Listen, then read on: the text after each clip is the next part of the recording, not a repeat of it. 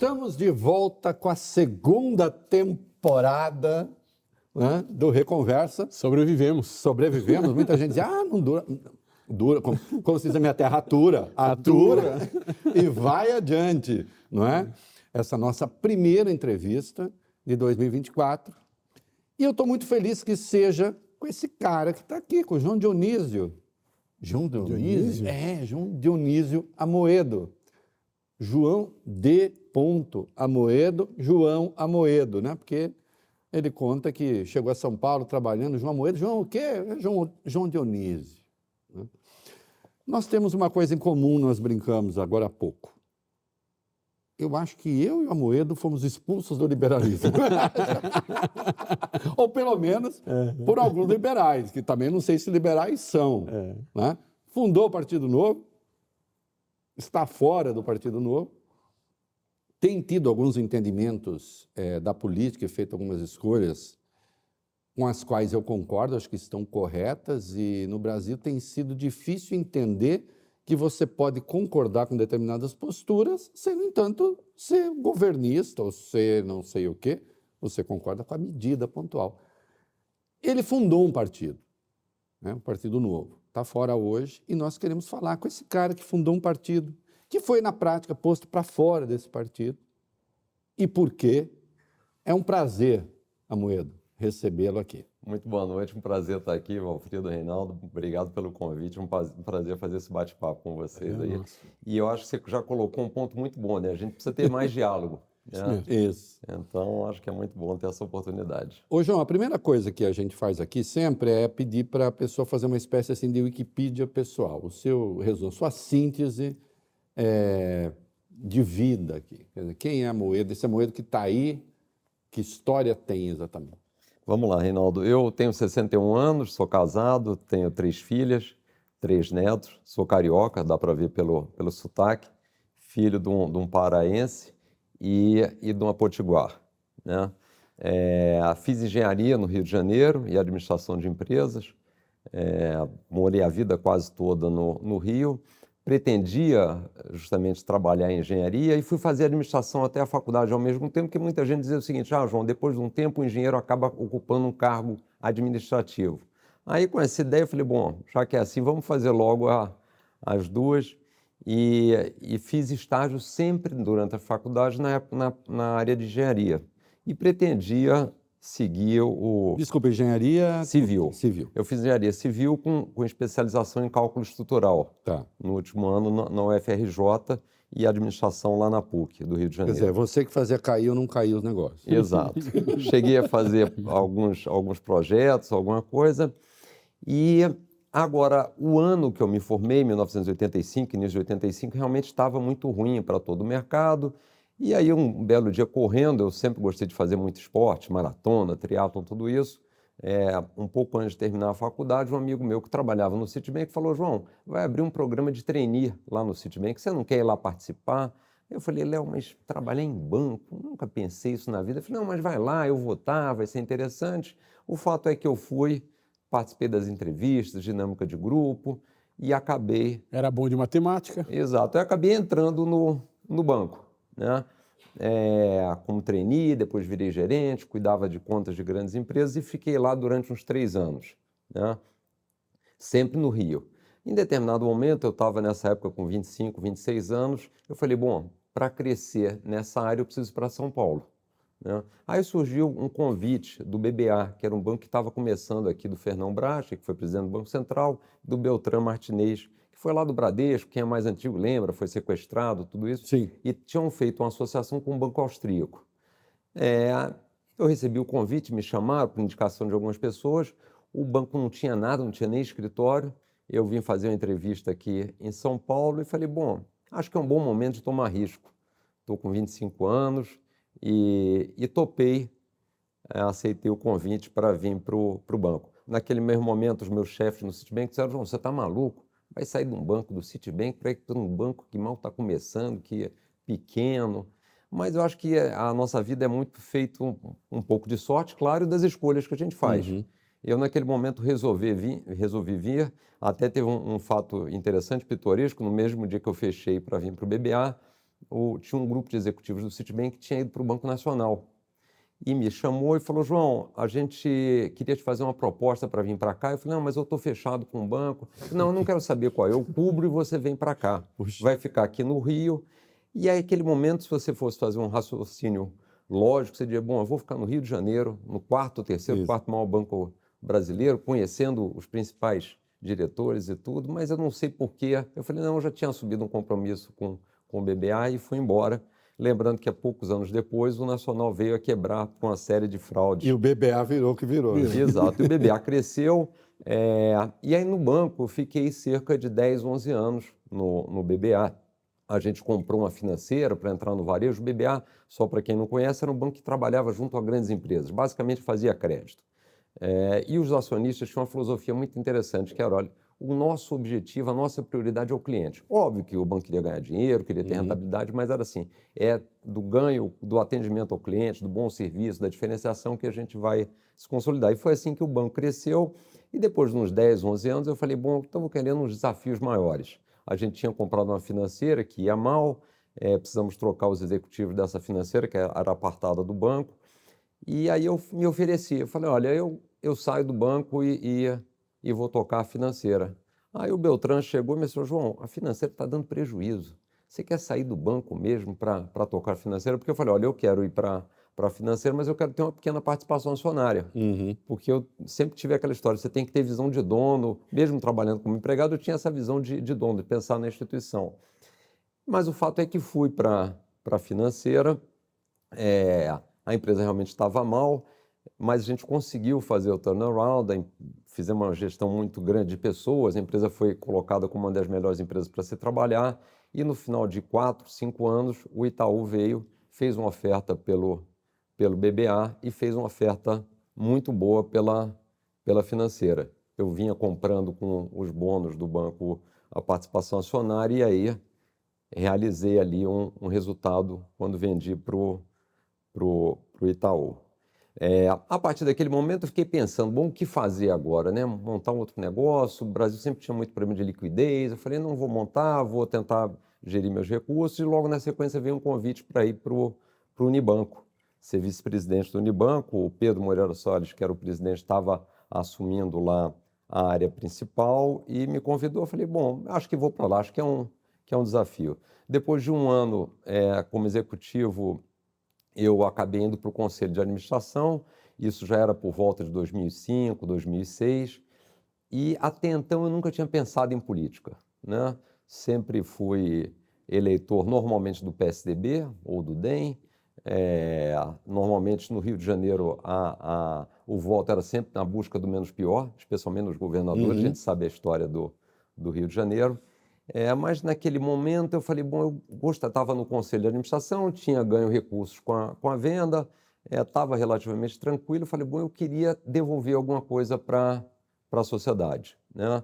É, vi alguns amigos envolvidos com ONGs, com, com, instituições de caridade, que eu até achava bom, ajuda, ajudava lá o GRAAC, que eu acho muito bom até hoje, mas eu entendia que para você mudar a vida das pessoas, você tinha que ir para o Estado porque é lá que estão os recursos e é lá que você tem escala para mudar a vida das pessoas. E comecei, falei, bom, será que eu não consigo dar alguma colaboração como gestor, tendo tido uma boa experiência como gestor dessas, desses lugares que eu trabalhei no Estado? E aí, por uma, uma dessas coincidências, amizades, é, eu tive contato com o Gabeira, e na época, isso era 2007, já para 2008, que estava se candidatando a prefeito do Rio é, pelo PV, e o PSDB, que sempre foi muito fraco, estava apoiando o Gabeira lá. Eu fui, uhum. participei um pouco da, de auxílio ao Gabeira, é, ele acabou perdendo para o Eduardo Paz, mas eu lembro bem de um dia eu, eu, correndo lá na Vista Chinesa, que é um lugar que o pessoal pedala muito, muito inclinado, encontrei um, um sujeito bastante rico e, e falei, fulano, você não quer ajudar aí a campanha do Gabeira, a gente está se envolvendo, o Gabeira é uma pessoa séria. Ele me falou assim, ah, João, eu não gosto de me envolver quando os políticos estão em campanha. A gente gosta de se envolver depois que eles são eleitos com um plano. Se eles toparem um plano, a gente te ajuda. E a gente está fazendo isso com o governo do Rio, aqui com o Sérgio Cabral. Você não quer ir lá participar das reuniões para ver como é que é? E aí eu fui, nessa época, o Falcone fazia uma consultoria para o Sérgio Cabral. O Sérgio Cabral estava muito em evidência, a época das UPPs, uhum. Unidade de Pacificação é, da Polícia, no Rio. Eu fui lá em algumas reuniões, é, tive alguns contatos e o que estava acontecendo é que muitas das propostas feitas pelas, pela consultoria não estavam sendo colocadas em prática pelo governo do Sérgio Cabral. E aí esse grupo de empresários que estava financiando a consultoria falou, olha, era bom ter alguém que nos ajudasse. João, você não quer ir lá ajudar? E eu falei, olha, vamos conversar. É, aí tive alguns contatos com, com o Sérgio Cabral e em, eu lembro bem disso, no início de 2009, eu fui ter um almoço lá com ele e saí dali, assim, meio que decidido que não era o caminho. Algumas coisas me chamaram a atenção, né? Coisas, pequenos detalhes, mas assim, quando estava terminando o almoço, é, chegou o Márcio Forte, que era o ministro da, das cidades, e o empreiteiro que eles iam juntos inaugurar uma obra. E ele reclamava para esse empreiteiro que ele tinha, no final de semana, é, foi buscar ou levar o, o, o Lula para Angra, e o tempo estava ruim, e ele não conseguiu ir de helicóptero e que ele teve que pegar a estrada. E os túneis estavam horrorosos. E aí até o empreiteiro disse, ah, mas a gente quando contratou era só a estrada, o túnel não estava incluído. Tem duas coisas que já me chamaram a atenção. Primeiro que o túnel que é pequeno não estava incluído. E segundo, a preocupação do governador nunca foi com o sujeito que estava usando a estrada diariamente. Foi naquele fato específico que ele teve que carregar o presidente da República e uhum. andou numa estrada esburacada. Né? É, e aí, a conversa com o Sérgio Cabral, eu achei que não se desenvolveu bem, eu vi que um ou outro secretário mais técnico estava, saindo dali, e eu terminei 2009 com a sensação seguinte, bom, para mudar alguma coisa, a gente precisa entrar na política. É, e como a minha experiência no mercado financeiro, em bancos, Esse agente era quem? Era, esse agente está falando de si é, é, mesmo Era um eu grupo? e com mais um outros mais amigos. Alguns. Eu comecei tá. a, a tá. chamar pouca gente muito... também. Né, mais amigos próximos. Tá. E a gente já fala sobre um pouco o papel dos empresários, que eu vivenciei é. muito isso no Novo. E eu falei o seguinte, olha, é, o jeito é entrar para a política é, e a gente precisa mudar lideranças. Porque uma liderança ruim dificilmente atrai, atrai bons quadros. Sem uhum. bons quadros, sem equipe, você não chega a lugar nenhum. Né? É, era um pouco disso da cultura que eu tinha de instituição, de visão de longo prazo, de montagem de equipe do, da, das minhas passagens por esses bancos, Citibank, BBA e Unibanco. É, e aí terminei lá em 2009, esse, esse empresário que tinha me sugerido o contato, que tudo, eu liguei para ele e falei, fulano, a gente tem que entrar na política. Se a gente não tiver coragem de entrar na política, dar mais um pra, passo e não ficar só dando sugestões e indicando coisas, a gente não vai mudar. E, e a política é fundamental para a gente mudar a qualidade de vida das pessoas. Né? Que era uma coisa que, assim, eu, de forma muito simples, eu, eu ficava muito agoniado no Rio de Janeiro e você vê aquelas crianças jogando bola para cima, pedindo esmola, com todos os impostos que a gente pagava. Eu tive até uma experiência interessante, foi uma vez eu vendo uma, uma matéria no jornal, no, na Globo News, uma menina que era muito boa de basquete, e não conseguia estudar porque jogava basquete, mas tinha que ter, vender bala na, no sinal. Eu consegui o nome do treinador dela no Botafogo e comecei a dar uma ajuda. Falei, olha, eu vou dar uma ajuda para ela, inclusive para a família. Ela não precisa ir vender bala no sinal, ela pode se dedicar ao estudo e, a, e ao basquete. Passou um ano, um ano e pouco, ele me, eu acompanhava sempre as notas, ele me ligou e falou, João, vamos desistir. Ela não está vindo aos treinos, não está indo às aulas, voltou para a rua, não, não há o que fazer. Estamos jogando dinheiro no lixo. E desistir. Então, assim, a minha ideia foi: você tem que fazer uma mudança estrutural. Né? Aí fiquei raciocinando sobre isso em 2009, já pensando seriamente na, na montagem. Foi um ano que eu acabei ficando muito doente, sinusite, recorrentes, e aí no final de 2009, no início de 2010, descobri que estava com, com uma doença grave, tive que fazer um tratamento de, de câncer e fiquei afastado é, os primeiros seis, sete meses do ano. Mas estava com aquela ideia já da montagem do, do partido. É, porque achava que a gente tinha que, pela instituição, fazer algo diferente, inovar, trazer pessoas novas, mudar lideranças e, consequentemente, é, o objetivo final era melhorar a vida das pessoas e deixar um Brasil melhor para as próximas e aí gerações. você decidiu criar um novo? Aí eu decidi, acabei o tratamento em julho e em agosto dei uma respirada, em setembro eu estava lendo. Nessa hora você responde se quiser, mas não tem como, quem está acompanhando quer saber. É, que tipo de câncer você teve, onde teve, a remissão foi total? Se quiser falar. Não, falar, não tem não problema nenhum. Disso, não, não eu, eu tive um, foi um linfoma na cavidade nasal, eu vivia com, com sinusite frequente, uhum. e aí um belo dia, eu já tinha trocado várias vezes de otorrino, um belo dia, um otorrino no final do ano de 2009, tirou um pedaço lá, falou, estou vendo um negócio estranho, isso não vai ser nada, mas vou mandar para biópsia. Né? Quando eu voltei em janeiro, fevereiro, ele me chamou lá, no, eu já tinha mudado, aí já estava no outro... Uhum otorrino, ele me chamou lá para consulta, fui sozinho, moro no Rio, vim para São Paulo, ia fazer outras coisas, fui lá na consulta, e aí ele falou, olha, a gente descobriu um negócio meio estranho, mas eu já marquei um, um, um companheiro nosso aqui para você fazer uma consulta agora. É aqui no prédio em frente, a sala tal, e aí eu fui fazer a consulta. Ele não me explicou muito o que, que era. Uhum. E me deu o envelope do, do laudo. Aí eu abri o envelope, fiquei lá uma hora esperando, comecei a ler, uhum. e era um linfoma é bastante raro. Depois eu pesquisei na internet, tinha 30% de chance de cura e sete meses de tempo médio de vida. Aquilo era janeiro, fevereiro. Eu falei: esse final de ano eu não, não passo mais, não vou, não vou ter Réveillon. Era assim com essa agressividade? Era, era muito agressivo e era um, um tipo de câncer que não dá muito, dá mais em, em, em oriental. Então, é, da mais oriental, aí a primeira coisa que você tem que fazer, como é um câncer no, na, nas células sanguíneas, que é um linfoma, uhum. a primeira coisa que você tem que averiguar se não, só é, não é só no, no nariz, se não tem outros lugares. Né? E, e aí eu, eu tinha um contato com o pessoal do Sírio, peguei uma médica lá, e eu me lembro que a Dilma tinha acabado um tratamento recentemente, e eu perguntei para a médica, a doutora Iana, eu falei, Iana, esse meu é mais ou menos igual da Dilma? Ela falou, não, João, é porque é o seguinte, esse seu é muito raro. O da Dilma, como é mais comum, já tem o tratamento padrão. Sim. Esse seu não tem. E as notícias só pioravam. Uhum. é, mas o fato é que eles descobriram um protocolo coreano lá no início do ano, é, que tinha sido aplicado com algum sucesso, né? Algumas pessoas morreram no caminho porque era, era muito forte. Então. Mas eu li aquele protocolo dez vezes e comecei esse tratamento, mas fiquei isso foi em. Desculpa. Isso foi em 2010. 2010. 2010. Aí fiquei 2010 em tratamento desde fevereiro que eu identifiquei, fiz rádio, fiz químio e fiquei muito derrubado. Terminei ali em junho, julho. Aí em julho a gente fez os exames, já deu em remissão. Eu fiz um acompanhamento. Esse acompanhamento, quando você tem o tumor, você normalmente depois vai espaçando depois de um tempo. E, e já tem aí 13 você anos. Tem, eu tenho uma, desculpa, tenho uma curiosidade. Você tem uma, em relação a isso, você, há três temperamentos diante dessas coisas.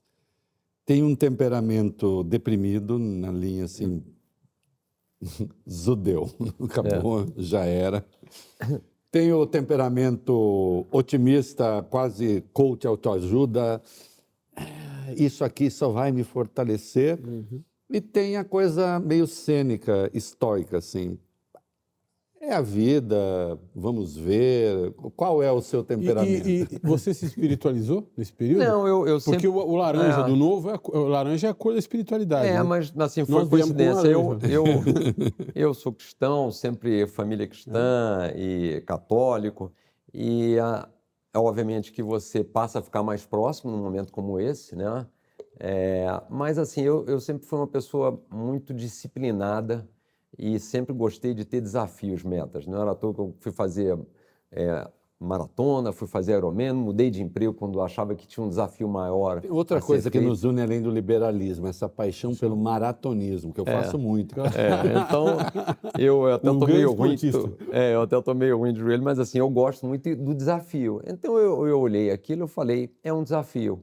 No, no estudo desse coreano, 70% tinha ficado curado, é, eram, ah, é? É, eram 23, 24 casos, três faleceram durante o tratamento, porque como você baixa muita resistência, você fica propenso a outras doenças. muitas doenças.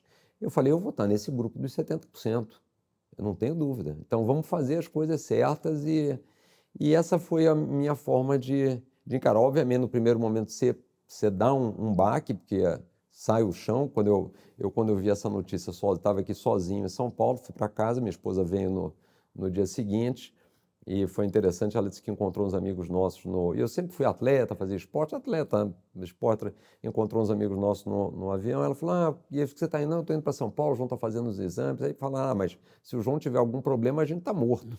Porque ele... e, e era isso. Então, é, em 2010, 2010, então, eu acabei esse tratamento na metade do ano e falei, bom, passou agosto, eu falei, agora vamos pôr de pé aquele, aquele projeto a ideia do novo não veio por causa da doença, ela já estava latente. Sei. E aí, em 2000 e, e, em agosto, setembro, eu comecei a ler os estatutos do PT, do PSDB, é, do DEM, fui atrás do advogado, aí eram três, quatro amigos, dois que eram trabalhávamos juntos, e é óbvio, quer dizer, um negócio desse, eu nunca fui político, não tinha associação, não tinha nada, vamos falar com as pessoas que estão próximas. E aí, qual era a nossa tese? Falei, olha, a gente precisa participar mais da política, especialmente quem não gosta. A gente fez três eventos no final do ano, chamei amigos, conhecidos, parentes, juntamos umas 200 pessoas e falei, olha, vocês topam fundar esse, esse partido? Na época, lá no início, quando a gente falou, eu como engenheiro nem estudava muito liberalismo, nada disso, falei, bom, acho que a gente quer melhorar duas coisas a cidadania, que é a conscientização das pessoas sobre a importância da política, e a gestão da máquina pública. Meu raciocínio era meio simples, quer dizer, a gente coloca um monte de dinheiro dentro da máquina pública e o que sai do outro lado é muito ruim, muito pouco, é escasso. Então a gente precisa melhorar essa máquina. Então vamos trazer gente boa para participar. É... E o objetivo final é melhorar a vida das pessoas. E alguns pilares. Quais são os pilares? Primeiro, isso tem que ser uma instituição, porque não pode depender das pessoas, tem que ter conceitos, princípios e valores que vão ser a marca que a gente vai criar. Para quê? Para que a gente possa trazer pessoas desconhecidas da política que vão receber o voto e vão ser eleitas pela marca que elas representam e não por serem figuras conhecidas. Né? Muita gente, e a gente aí teve uma dificuldade enorme, obviamente, para coletar fichas, você pode imaginar, o Bolsonaro uhum. não conseguiu. E muita gente diz: ah, João, vocês têm que conhecer alguém, trazer algum conhecido, algum jogador de futebol, alguma estrela, alguma coisa para ajudar na coleta de ficha. E eu pensava, bom, mas isso já é o, o reverso do que a gente está pensando, quer dizer, a gente já nasce dependendo de figuras conhecidas para colocar de pé. E o, o, assim, o que a gente usava, assim, o principal discurso no primeiro momento era é um partido que não tem político, gente que não gosta da política quer mudar, e é um partido onde todos serão ficha limpa, até os filiados. Algo que, olha, agora tem mudado, como a gente sabe. Aliás, eu tenho uma pergunta sobre isso. É... Daqui a pouco. Não, vai, e aí, só não, finalizando, não, então, assim, aí a partir de 2010, a gente me meti nisso, fizemos a fundação em 2011 e aí, aí vem a história do, do novo. Né? Hum. Mas, assim, esse foi como é que eu cheguei, vamos dizer, numa vida de executivo e, e empreendedor ao, ao mundo político. Né? É... Hum.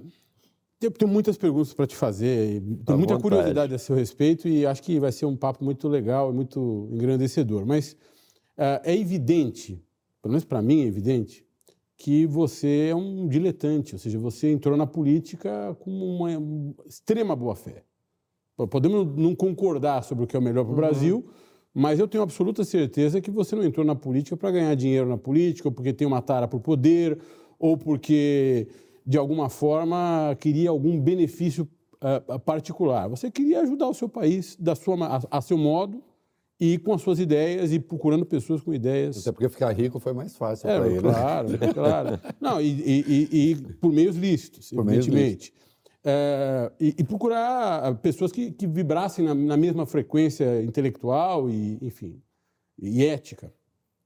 É, mas você, obviamente, se deparou na política com todo tipo de maldade com todo tipo de sujidade, com todo tipo que coisas que são inerentes à política. Ah. E coisas com as quais um político tem de lidar. Porque fazem parte da política. Com a ideia de trazer não políticos para a política, ou seja, de renovar a política a partir dos não políticos, você saiu com a, a conclusão, saiu uh, com a sensação talvez melhor do que conclusão, porque às vezes a gente não processa e nem racionaliza, de que a política tem seus próprios meios, sua própria lógica e que é impossível renová-la, senão a partir desses meios e dessa lógica. Ou seja. Alfredo, eu, eu não saí com essa conclusão. É, o que, que foi o primeiro ponto que me incomodou muito, e a gente pode até falar um pouco depois de futuro uhum. e tudo, quer dizer, o primeiro é, é a pouca participação das pessoas. Especialmente da nossa classe empresarial, dos formadores de opinião, que, em tese, têm disponibilidade de recursos, disponibilidade de tempo e deveriam ter o interesse de deixar um país maior para os seus filhos e netos. Eles moram aqui. Né? É, não dá para imaginar que você vai querer uma participação ativa de quem não sabe o que vai comer depois da manhã. Mas dessas pessoas que são líderes nas suas áreas de atuação, essas pessoas deveriam participar e, com raríssimas exceções, não participam. E, infelizmente, quando participam, normalmente é atrás de um interesse para o seu negócio, para si mesmo. Então, assim, a primeira decepção que eu tive é muito foi, interessante. foi da ausência de participação. Né? É, e mesmo de alguns amigos, algumas pessoas próximas. E eu fiquei me perguntando, primeiro você fica meio frustrado, mas depois eu virei a página e entendi. Eu falei, veja só, esse partido que a gente está querendo fazer não é para melhorar a vida dessas pessoas, de alguns amigos meus que já estão com a vida resolvida, tem seu Sim. emprego, tem seu trabalho, viajam, ganham relativamente bem. É, esse negócio é para melhorar a vida do sujeito que está que tá precisando. Então, assim, você realmente tem que ter um, um espírito é, de dedicação para isso. Né?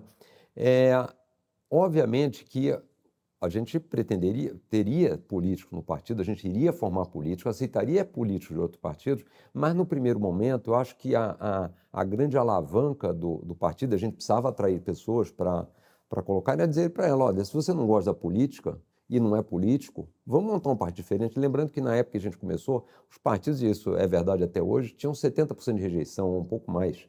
É, havia uma total falta de é, identificação das pessoas com as instituições, né? como existe hoje. Então, eu entendi que isso era o nosso diferencial. Inovar na política seria o nosso diferencial. E, obviamente, nunca foi, amar, você quer fazer um negócio totalmente diferente, utópico, que não vai dar certo. Eu falei, não, eu sempre fui uma pessoa que busca atrás de resultados, mas tinha uma estratégia por trás. E eu acho, e aí que eu acho que é importante, quer dizer, o Novo provou um pouco que isso funcionava. Porque nós fomos para uma primeira eleição em 2016, onde o partido era totalmente desconhecido, participamos de, da eleição em cinco municípios, elegemos vereadores em quatro, o partido tinha sido formado em final de 2015, a gente só conseguiu participar de 2016 porque houve uma mudança na legislação, porque antes as pessoas precisavam estar afiliadas há um Sim. ano e mudaram para seis meses. A gente participou de quatro cidades. No Rio de Janeiro, a gente elegeu o segundo ou terceiro deputado mais votado, vereador mais votado, e em Porto Alegre, o quinto mais votado. É, em 2018, nós viemos de novo, sem tempo de televisão, sem de usar dinheiro público, elegemos oito deputados federais, né? elegemos um governador e eu fiquei na frente. Eu nunca fui uma pessoa conhecida, até pelo temperamento, né? É, fiquei na frente de pessoas que estão na política há muito tempo. Então, assim, o conceito, no meu entender, me pareceu que funcionava. Me permita arrematar sim, a pergunta, sim. porque é, essa sequência é fundamental depois do que o João falou. Você começa a ter problema justamente quando tem sucesso.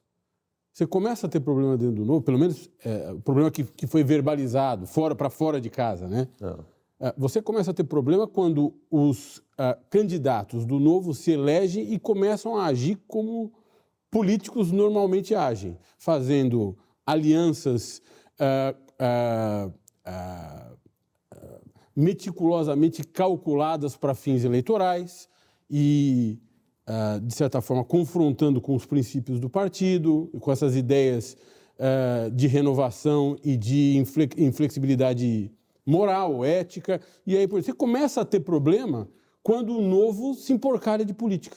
Não é verdade? É, eu diria que é diferente. Veja só, eu concordo com o seu diagnóstico. sim, mas eu até acrescentaria outra coisa. eu concordo com o seu diagnóstico do problema, mas eu entendo o seguinte, que a, a, a principal causa de tudo isso não foi necessariamente o comportamento dos políticos, foi das lideranças que assumiram o partido. Porque até é interessante, eu saí no, no início de 2020.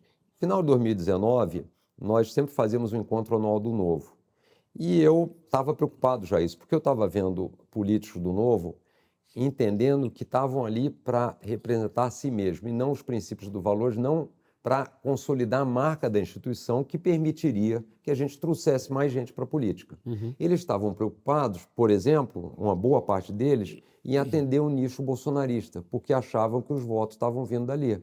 Então, o Novo, durante muito tempo, falava: nós somos independentes. Não, não estava independente. Quando o Bolsonaro fazia alguma coisa errada, se calava. Quando fazia alguma coisa certa, batia, dava os parabéns. E aí eu lembro que eu fiz uma, uma, apresentação, a gente fez esse encontro, eu fiz uma apresentação, falei armadilhas que o partido tem, evita, tem que evitar.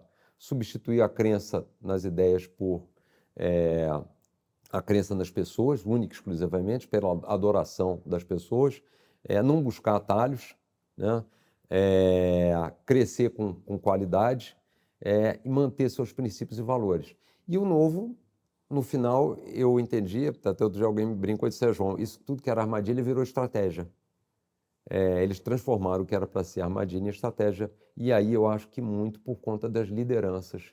Porque, obviamente, se a gente tivesse. Eu, claro, eu acho, se eu tivesse lá na liderança do partido, é, junto com as pessoas que estavam no, nos diretórios, algumas candidaturas do Novo deveriam ter sido vetadas à reeleição porque destoaram totalmente do que a gente queria. Uhum. Mas o partido entendeu que era importante ter os, o puxador de voto.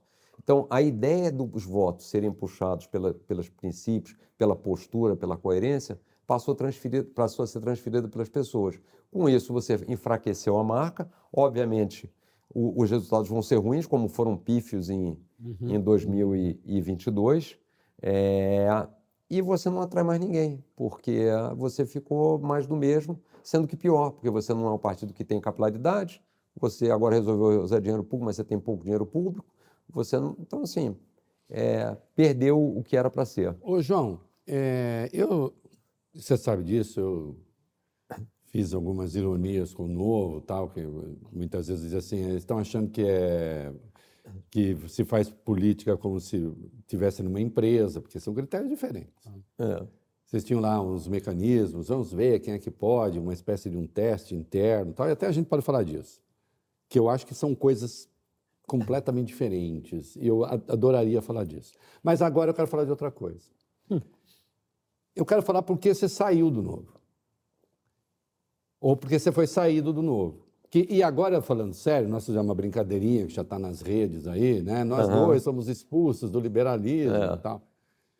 Porque aí vem este apocalipse intelectual que se chama Bolsonaro, apocalipse lógico, no sentido apocalipse né? moral, no sentido escatológico. escatológico, essa falência da razão, inclusive da razão científica. É. E o novo, curiosamente, com uma fachada um pouco assim, aparentemente, eu acho essa turma do novo que te expulsou de lá Porque assim, ah, nós somos o bolsonarismo limpinho, nós somos o bolsonarismo com uma fachada mais educadinha. Primeiro, não, né? Porque muitas vezes nem mais hum. educados são. É, e cederam essa extrema-direita, e quando você viu, não tinha restado nada do liberalismo, não é? É verdade. É, o partido foi corrompido no sentido agustiniano da, da, da perda da qualidade da, e da essência o partido foi corrompido pelo reacionarismo. Eu acho que você estava mais cercado de reacionários do que você imaginava. E eu também. A verdade é essa. O, o Reinaldo, eu, eu diria que é, eram mais, na verdade, é, cercados Exceção por... feita a conta bancária, a gente se parece um pouco. É. eu diria que, na verdade, eu, eu nem chamo de reacionários, né? eu acho que são piores, são oportunistas. Oportunistas. Eu acho que o novo hoje vive de uma estratégia oportunista. Hoje já há algum tempo, né? E, inclusive, uma das razões... Mas com teses reacionárias sempre, né, cara? Exato. Porque eu nunca vi eles tomarem uma decisão, digamos, progressista por oportunismo. É, não, é porque eles entenderam que o, o, o, o, pedaço que eles têm de eleitores que vai dar votos para eles é o pedaço do bolsonarismo. Isso. Então, eles têm que ser fiel àquilo. É, o que, que aconteceu? Né? Eu, inclusive, uma das razões que eu que eu desisti de sair candidato depois de ter tido o convite do partido lá, foi porque eu falei, eu não vou me meter numa campanha presidencial onde eu achava realmente que a probabilidade de, de ter algum sucesso era pequena, porque eu sempre achei que sem impeachment a gente teria única e exclusivamente uma disputa entre Lula e Bolsonaro, é, para puxar votos para as pessoas que no dia seguinte vão estar atuando contra aquilo que eu acho razoável. Isso. Né? E o que, que aconteceu? Quer dizer, eu sempre fui um grande crítico do, do PT, continuo. É, em 2018, no segundo turno, declarei que estaria votando contra o PT, porque achava que tínhamos uma série de escândalos de corrupção e uma coisa que sempre me incomodou muito foi a falta de reconhecimento dos seus erros por parte do PT. Parece rápido. Você arrependeu um pouquinho só? Naquele momento, eu acho que não, não porque hoje. naquele não, não, não, porque não, naquele tá. momento era o certo a fazer. Tá, ok. É... Tem uma pergunta sobre isso. Tá. Aí, o que, que aconteceu? E eu sempre disse o seguinte: bom, eu vinha com esse discurso, falou, entre Lula e Bolsonaro eu não vou votar em ninguém, porque eu não gosto do PT, acho que as ideias erradas, ultrapassadas, é, muitas, os dois têm muitas coisas em comum, de colocar, se colocarem como salvadores da pátria, do populismo. Só que ao longo do tempo, e eu, eu comecei a pedir o um impeachment do Bolsonaro já no início de 2020, quando ele veio com aquela história absurda da, da, da pandemia. Sim. É, março, abril, eu comecei a pedir isso. Tive uma pressão, já estava fora do partido, tinha saído da, da presidência, tinha renunciado, ainda tinha três anos de mandato, mas renunciei porque queria ter uma renovação e até que o partido não ficasse dependendo da pessoa. E muita, e muita gente no Novo começou a me criticar porque ele recebeu nas mídias sociais a seguinte informação: olha, eu pretendia votar em você, mas com essa postura do, do Amoedo, eu não vou votar. E aí eu até respondia: olha, façam o seguinte, vocês digam que vocês discordam totalmente de mim, que vocês pensam exatamente o contrário. Aí vocês vão ver se de fato a pessoa quer votar em você ou está usando isso como argumento só para cercear o que eu quero dizer.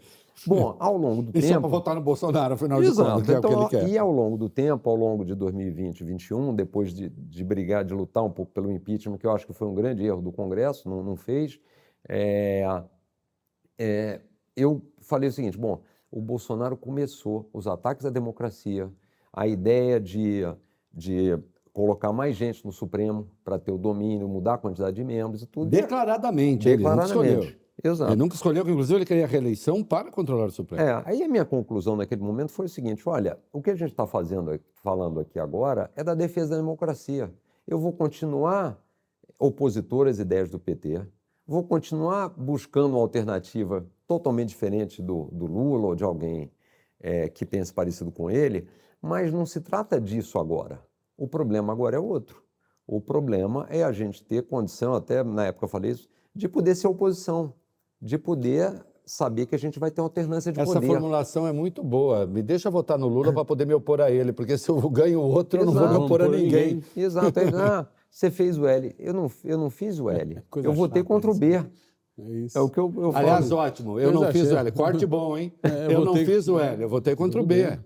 E um monte de gente fez isso. Exato, um monte de gente fez isso. Aí muita gente sabe, mas eu não tenho coragem. Não é uma questão de coragem, é uma questão de racionalidade eu sempre fui a favor das instituições. Eu me predispus a trabalhar 10 anos, colocar dinheiro e tempo. Durante muito tempo, eu colocava muito tempo, porque a gente não tinha recurso, ficava respondendo, fale conosco, fazendo postagem de Facebook, tudo, é, para a gente ter a oportunidade de ter uma instituição.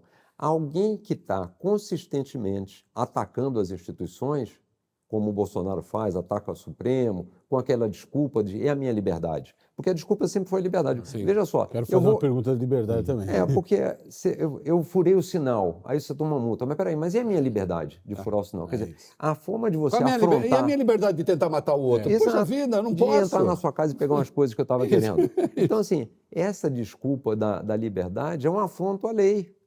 Né? E isso. isso é vendido pelos bolsonaristas de uma forma absoluta. Né? Só para ficar claro, aqui, ó, isso que ele está falando, aquilo que ele está falando, aquilo é liberalismo. É respeito à lei, se você não gosta dela, tenta mudar. Simplesmente fazer de conta que a lei não existe não é liberalismo. É outra coisa. É crime, geralmente. É. E aí, quer dizer, eu, a minha conclusão no final foi: eu tenho que votar no Bolsonaro, no, no Lula. E, obviamente, eu vou declarar meu voto. Não tem por que eu não, não declarar. Gostaria que isso pudesse, de alguma forma, incentivar outras pessoas que também fizessem o mesmo, para que a gente não tenha o Bolsonaro, é, que se mostrou um grande risco. Muita gente diz, ah, mas foi uma ruaça só. Uhum. Não, foi um golpe frustrado pela ineficiência uhum. dele uhum. e do, do, seu time. Se forem incompetentes é outra coisa. Que queriam, queriam. Exato. Então, É, aí o que, que aconteceu no Novo? O Novo já estava com esse viés de buscar um nicho bolsonarista. E tinha um outro detalhe por trás que era o seguinte: eu sempre fui contra a gente usar dinheiro público, remunerar dirigentes, que eram, era algo que a gente tinha uma equipe no Novo paga, advogado, pessoal que cuidava das redes sociais, pessoal que cuidava da contabilidade. Essa turma era paga, profissional, contratado. Só que. Justo, a... tem que pagar advogado. É, exato. Então... Vamos parar a... de corporativismo aqui, pô. E a turma das mídias sociais também. Só que o, o, quem era cuidava dos diretórios não, não, não se exigia uma dedicação de tempo que uhum. justificasse um salário. Então, eu era contra isso, era, era a favor da gente ter uma postura mais forte em relação ao Bolsonaro, parar com essa visão de curto prazo de estar preocupado com a eleição, e isso incomodava as pessoas que estavam lá. Então, quando eu dei aquela declaração, eles aproveitaram duas coisas. É a oportunidade da gente dizer que não tem nada a ver com Lula e da gente tentar tirar o Amoedo daqui. Mudaram a, mudaram a composição do Comitê de Ética, colocaram membros adicionais no dia que foi feita uma denúncia contra mim.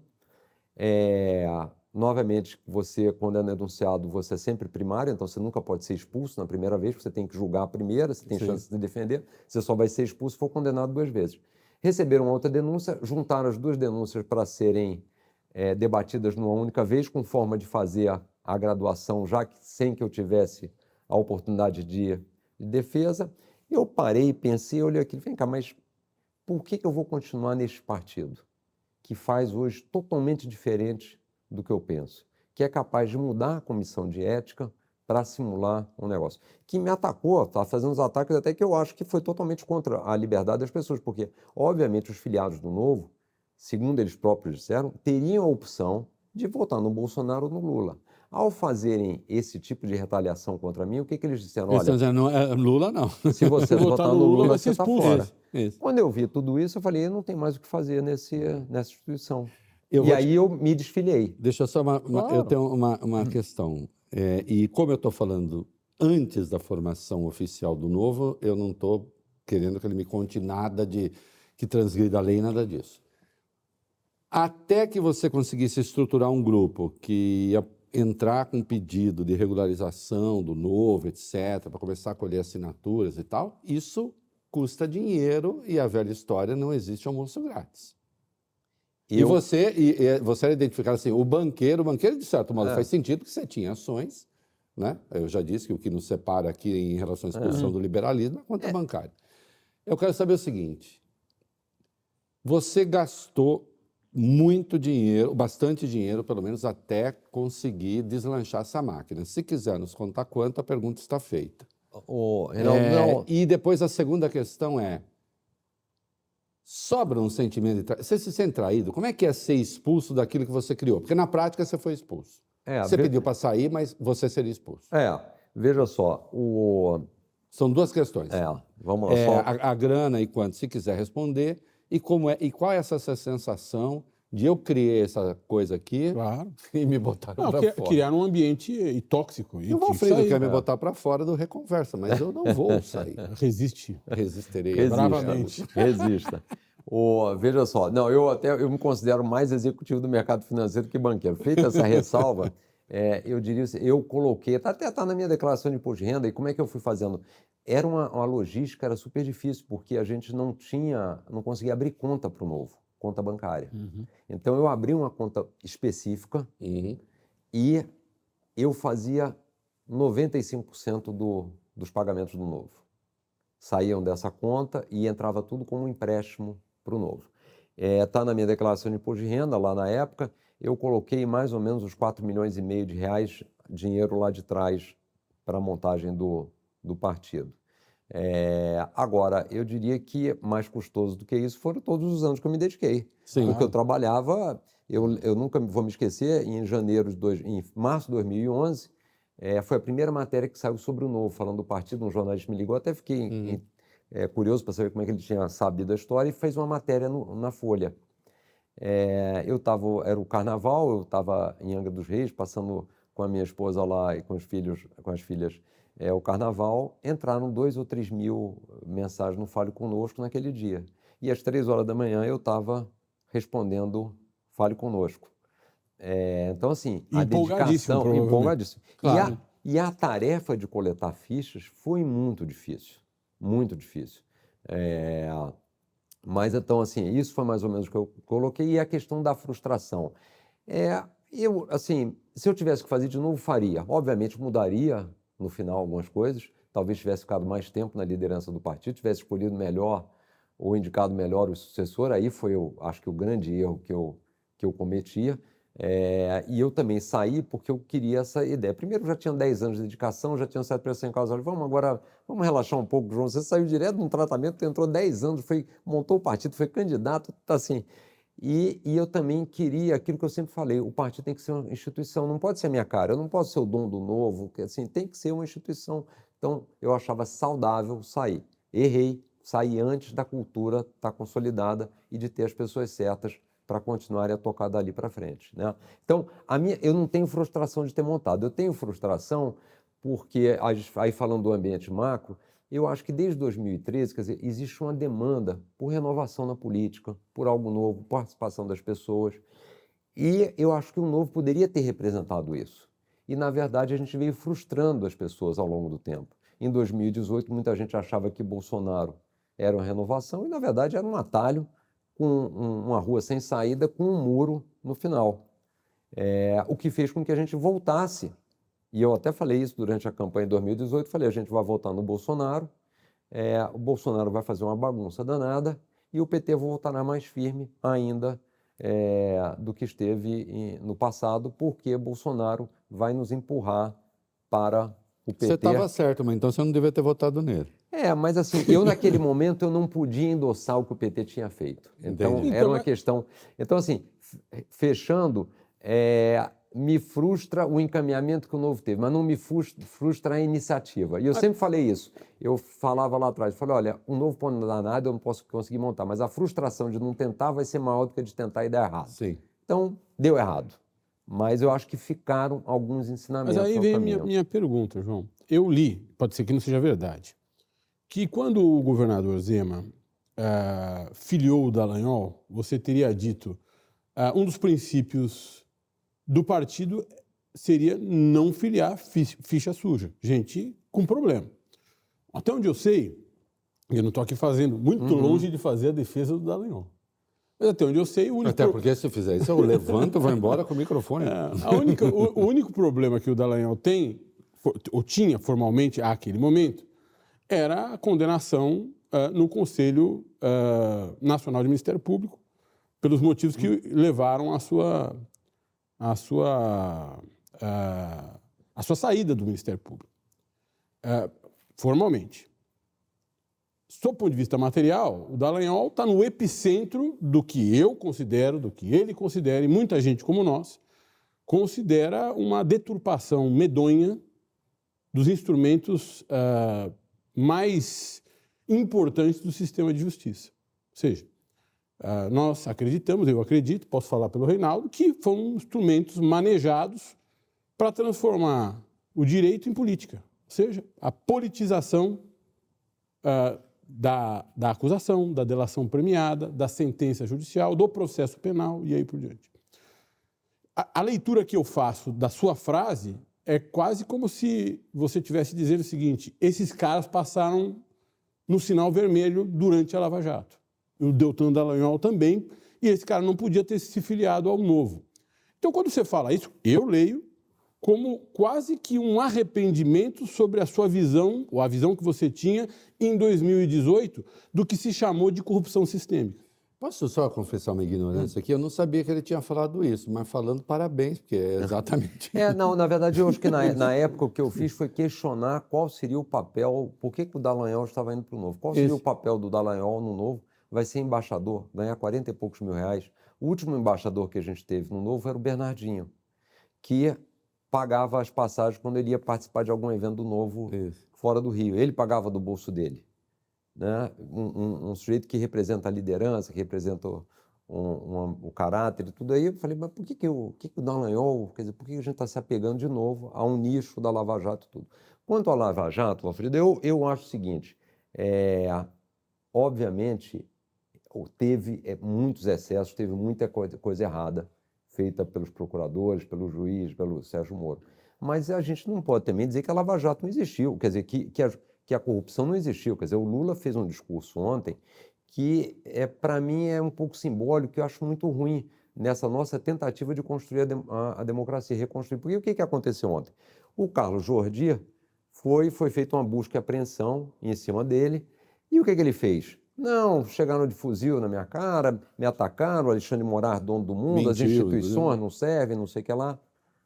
O que, que deveria fazer o Lula? Então, o Jordi, que é de uma ponta extrema, está batendo na, nas instituições, está tentando destruir as instituições. Vítima de oferta. Estaria ele Exato. sendo vítima que do que, que, foi vítima o Lula. O que, que o Lula vai e faz? Faz um discurso parecido. Ele fala, olha, aqui foi um complô com o Departamento de Justiça americano, na inauguração da, da refinaria.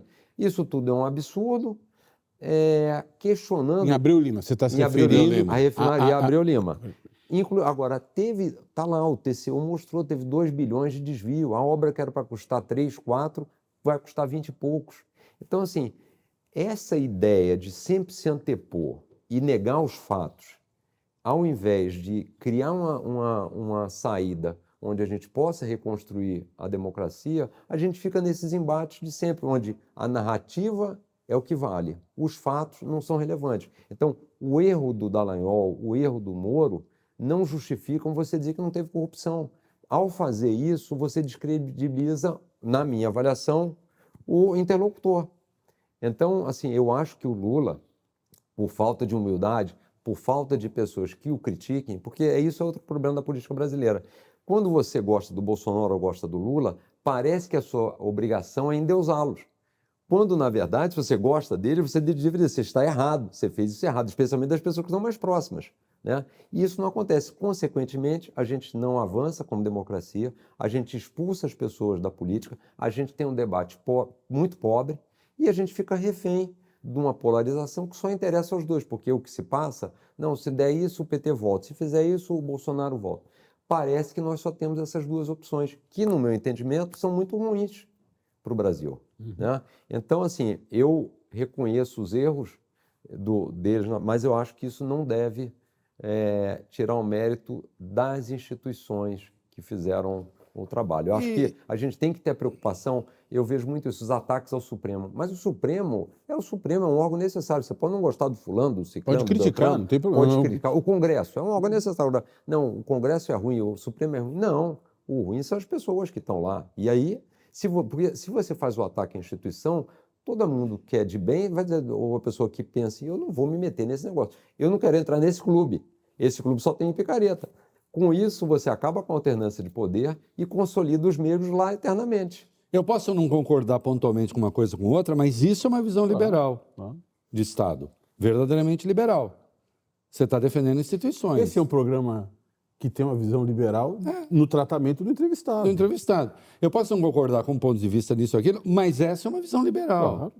É, o Supremo é instituição e você tem de respeitar. E você pode debater. A questão é saber se.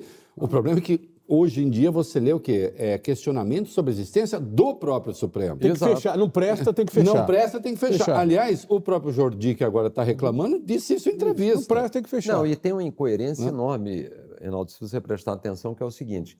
O Novo é um partido que uma das bandeiras, por conta do bolsonarismo, uma das bandeiras principais que o Novo tem, que não é construir nada, não é propor é. nada, é atacar o Supremo. Isso. Só que se quem está nos assistindo tiver uma curiosidade, digitar lá no Google, Novo entra no Supremo.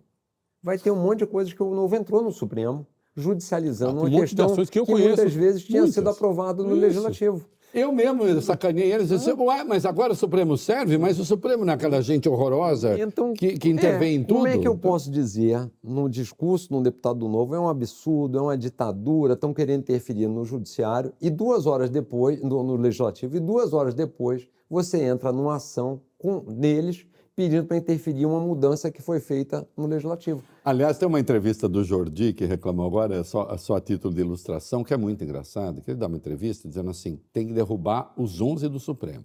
É. Todos. Aí ele, deixa, ele disse assim, e tem que derrubar.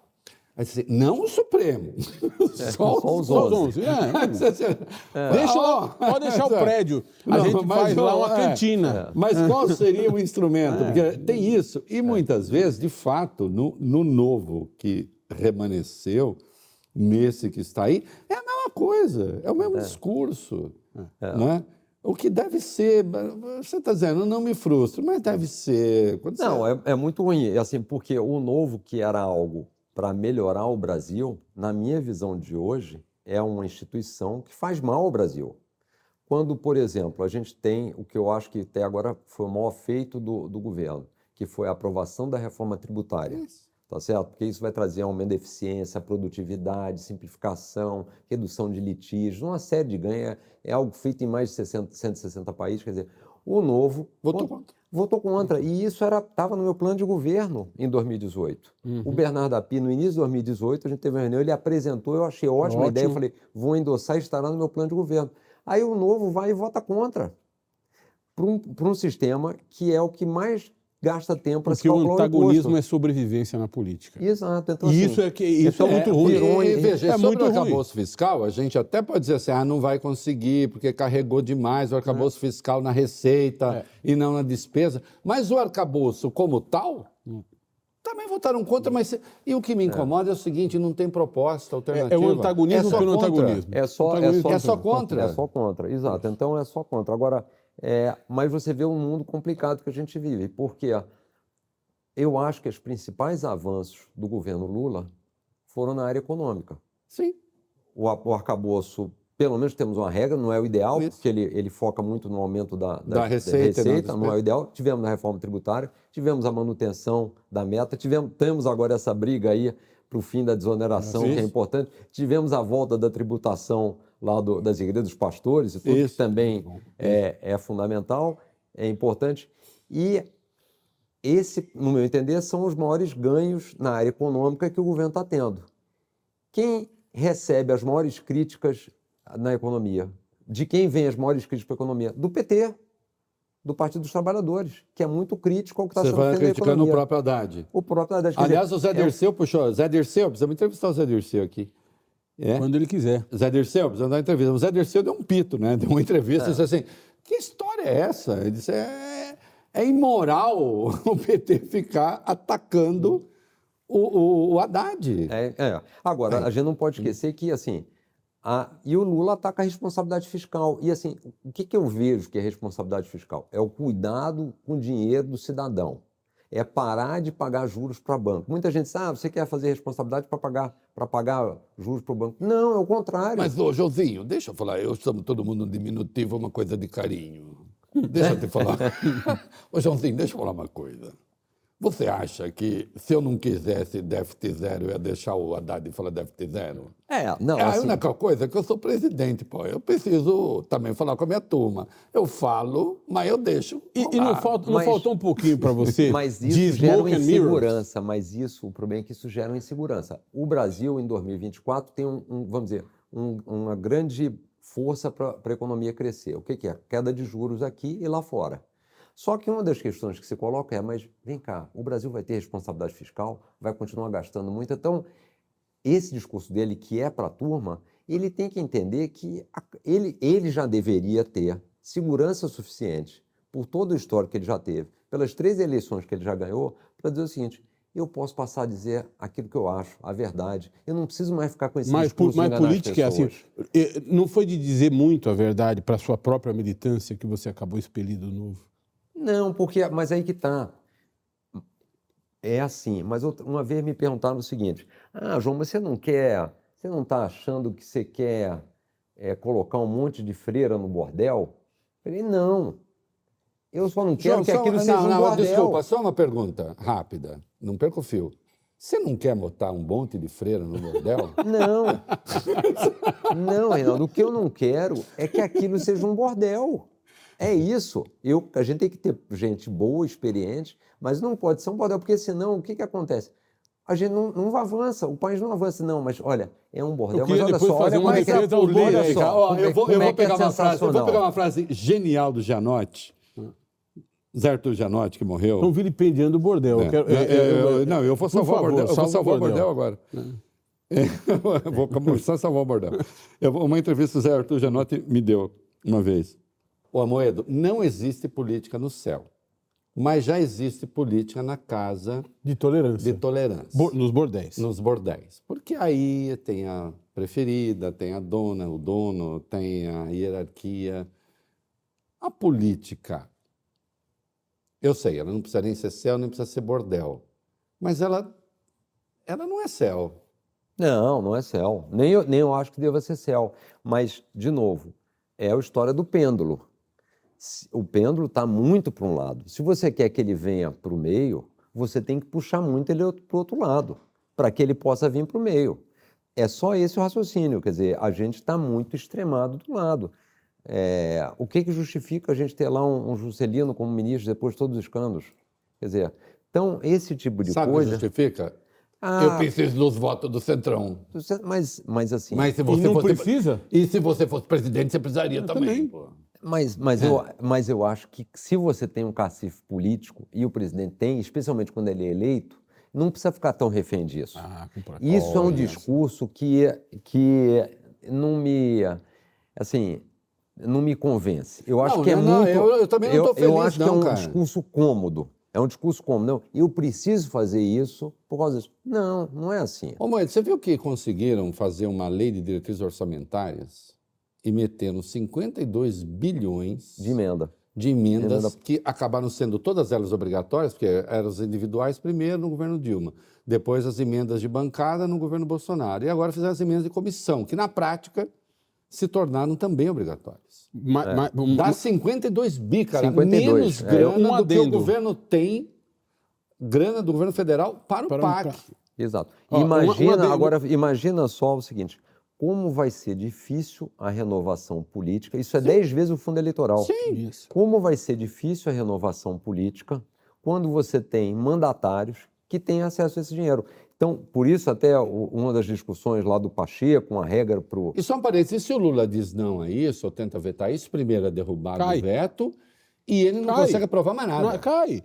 Ó, e não nos Mas, mas. Reinaldo tem que tentar. Ele tem que tentar. Eu não acredito assim. Eu não acredito que as coisas são estanques, que você não vai conseguir. Muita gente diz, ah, vocês não conseguiram montar o partido porque vocês estão fazendo um roteiro diferente da política. E a gente montou. Então, essas histórias, assim, a gente vê hoje a tecnologia, ah, o- o- os bancos, ah, se tem um banco que não tem agência, está competindo com o que tem agência. Então, as coisas estão mudando. Acho que tem espaço para isso. As redes sociais, não as de agora, que viraram, viraram um ambiente totalmente tóxico, mas o novo passou a existir porque tinha redes sociais para a gente discutir ideias, fazer discussões. Então, eu acho que a gente não precisa ficar full time refém do mesmo modelo. O Lula é refém do mesmo modelo do Bolsonaro, que era o mesmo modelo anterior. Quer dizer, Na realidade, eu- alguma mudança Nós não somos fazer. reféns do meu modelo, nós somos reféns de um modelo que é cada dia pior. Não nos esqueçamos É. que em 2006, 2007, nós reclamávamos de que o, o presidencialismo de coalizão ah, Lembra bons tempos. se, se, se- se funcionava com uma graxa chamada mensalão,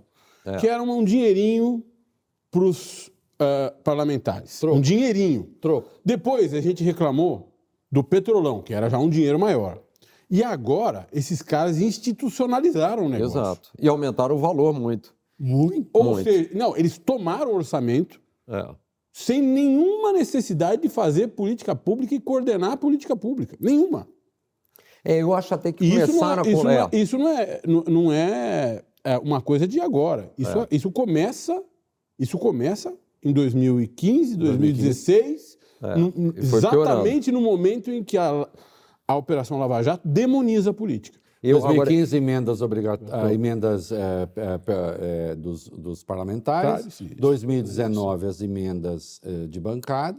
depois tem as emendas E, PIX. e agora as emendas de comissão, De comissão. que é uma loucura. Mas eu acho que até de comissão é menos pior, porque você descentraliza um pouco a decisão, porque antes estava na mão tudo do relator, agora você descentraliza um pouco. E teve uma coisa que não foi de todo ruim, que é você poder alocar essas emendas parlamentares no, na- no PAC, que também é menos mal. Mas, de qualquer forma, os- Cortar, ah, desculpa, só parênteses. Cortaram, tiraram mais 5 bilhões do PAC para as emendas. Tiraram. é.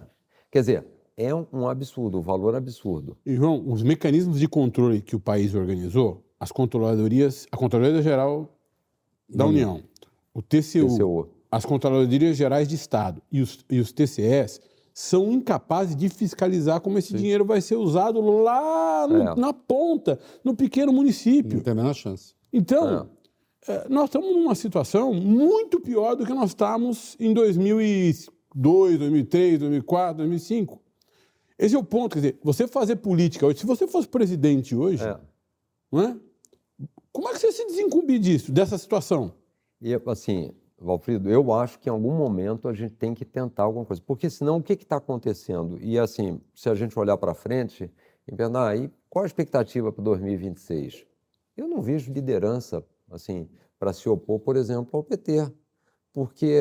É, é, será o Bolsonaro, ou, e a turma do Bolsonaro. A turma do Bolsonaro. É a turma do Bolsonaro. Mas o Bolsonaro está inelegível. Sim, e a turma o, dele. O Lula estava preso. É, e é presidente da República. Ah, o, o Trump está lá com várias ações, Isso. é o que tudo indica. É, será. o do Bolsonaro não haverá reversão, fiquem tranquilos. É.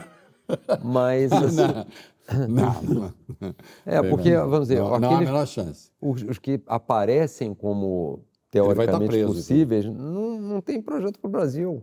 O projeto daqueles que aparecem como possíveis é tentar buscar o legado do Bolsonaro. Tudo que eu não quero é alguém que esteja atrás do legado do Bolsonaro.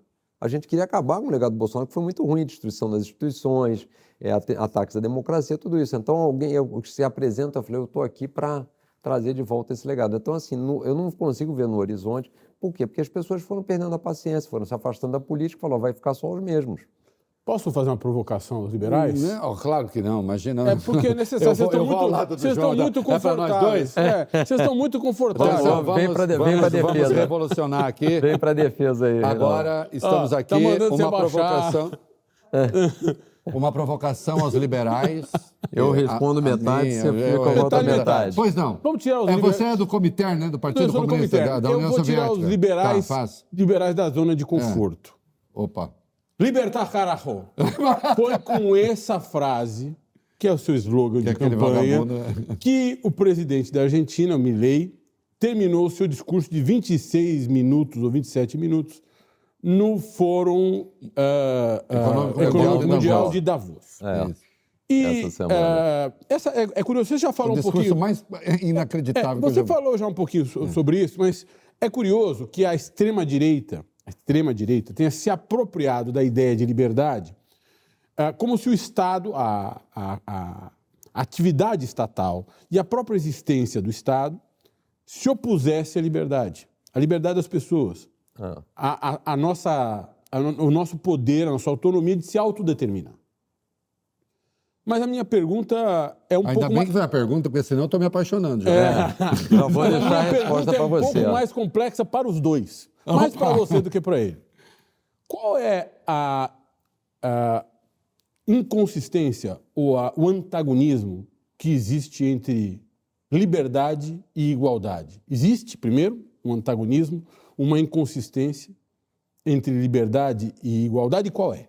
Eu Pode citar aqui. Eu, eu, vejo. eu vou mudar. Tá? Ah. Ele já mudou de ideia, viu? Deixa para ele. É, se vira, se vira nos 30.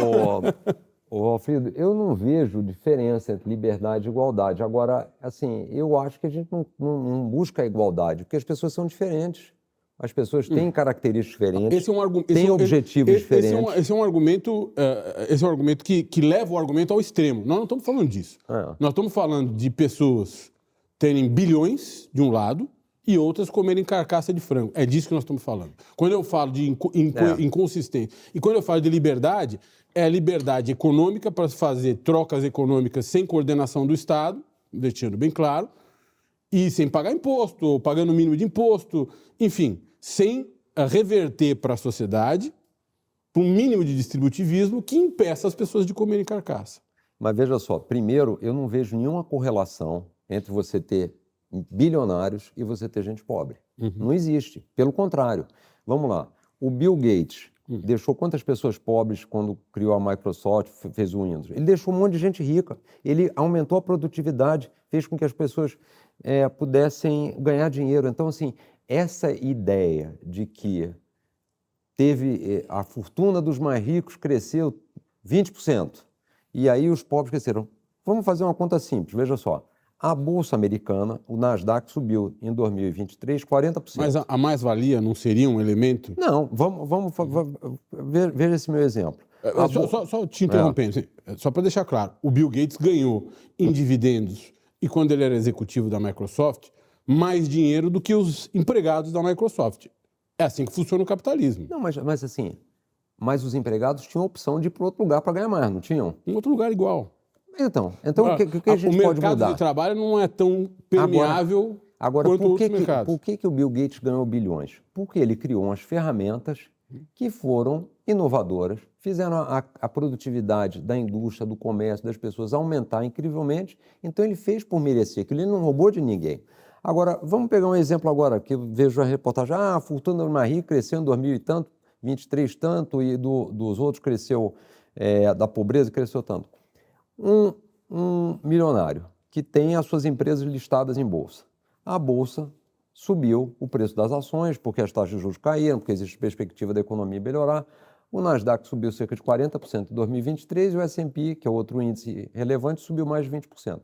Se o sujeito não tivesse feito nada, tinha lá 100 de patrimônio, no final do ano, se ele estava no Nasdaq, ele terminou com 140, se ele estava no, no S&P, terminou com 120. Da onde ele roubou esses 20, 40? Não, não é De lugar nenhum. Não, não é então, é assim, agora, eu acho que isso é uma armadilha que a gente cai. Porque é justamente da criação de riqueza por parte dessas pessoas que você tem riqueza para ser distribuída. Já o Estado, muitas vezes, faz o contrário. Veja só o Estado brasileiro, para te dar um exemplo. Uhum. O Estado brasileiro não cria riqueza, então ele fica transferindo de um para o outro, do outro para um. Só que, na maioria das vezes, o Estado brasileiro transfere dos mais pobres para os mais ricos, e não o contrário. Eu diria que quase todas as vezes. Quase todas as vezes. Vamos lá, fundo de garantia. O trabalhador ganhava uma remuneração no fundo de garantia menor que a poupança. A empresa recebia empréstimo do BNDES uma taxa baixinha. Você estava transferindo a renda do trabalhador para o empresário. Então, é, qual é a minha preocupação quando a gente tem essa ideia de que, olha, temos que taxar os bilionários, temos que. O que a gente está fazendo, no fundo, é dizendo o seguinte: vamos transferir mais dinheiro para o Estado? Mas peraí, mas o Estado faz. A, gente, eu comecei a dizendo eu queria montar um novo, porque eu sei que o dinheiro que entra no Estado, quando sai do outro lado, um pedaço foi para corrupção, outro pedaço foi para ineficiência, sai muito pouquinho. Se eu quisesse fazer um, uma. juntar um grupo para fazer uma caridade e tivesse juntado um dinheiro eu ia juntei uma, um monte de dinheiro aqui, agora eu queria que você aplicasse em caridade. Eu ia dar esse dinheiro para o Estado brasileiro ou ia dar para o Bill Gates? Eu preferia dar para o Bill Gates, porque eu sei que ele ia criar mecanismos de utilização desse dinheiro, criar métricas muito mais eficazes do que o Estado ia fazer. Ele ia talvez virar o Estado brasileiro em 15 minutos.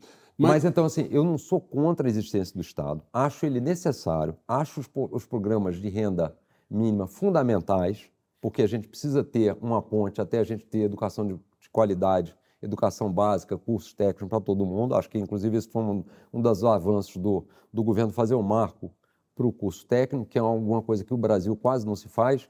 O, a média na OECD de, das pessoas que fazem curso técnico é 44%, no Brasil é 11%, a gente não conseguiu ainda bater nada. Então, assim, eu acho que teve esse mérito. Mas é, eu não coloco o problema na riqueza dos bilionários, a não ser que seja aquela riqueza advinda do capitalismo de Estado. Vamos financiar a sonda do seu Ike Batista para comprar não sei o quê. Vamos dar financiamento subsidiado para a BNDE, para a Odebrecht fazer. Não, mas, João, aí sim. João, aí, é, só, é, vamos lá. É, acho que a gente está... Ninguém quer, é, assim, ah, você coloca a pobreza, os ricos são responsáveis pela pobreza dos pobres. A questão não é essa. O que me parece, e nós vimos isso agora recentemente, vamos botar as coisas em termos práticos e exemplos concretos, nós tínhamos offshore que não estava pagando nada. Nós tínhamos super ricos, os tais super ricos, chamaram, eu odiei esse nome. O fato é, você tinha gente que investia nesses fundos específicos eu, se fosse um classe média investindo num fundo qualquer ali até pagava. 10 pau, eu pagava. O outro acima de 10 pau não paga. Exato. Quer dizer, que sentido faz isso? Não fazia sentido nenhum. E essa é uma benesse do Estado, né? tanto quanto um subsídio. Não, é. exato. Mas e assim... aí, certamente, e eu, e eu acho que você defendeu que se cobrasse nos dois casos. Exato. Né? Como, como, eu, é. como eu vi hoje uma medida Isso. que eu também acho boa. Isso. É uma medida que é o seguinte, o governo está dizendo o seguinte, olha, a gente quer limitar o reembolso dos gastos Isso, com, com o plano de saúde, saúde, que vai dar uma gritaria infernal. Vai dar infernal. Infernal, disse, mas necessária. É necessário, vou acabar com a desoneração. Aliás, só, só, um, só um dado para quem está acompanhando. Só um dado para quem está acompanhando. É, atenção, 50% desses reembolsos, não sei o quê, do, dos descontos, vai para 0,8% da população. É, exato. E os ah. outros 50 para 88. Olha que graça. É. Quer dizer, então, obviamente, é um elemento concentrador de renda. É um elemento concentrador de renda. Mas, de e novo... que estava aí, né? Estava aí. E, e, parece tão ah. óbvio que continue Exato, assim. com, com um né? enorme... O negócio da desoneração da folha, eu posso...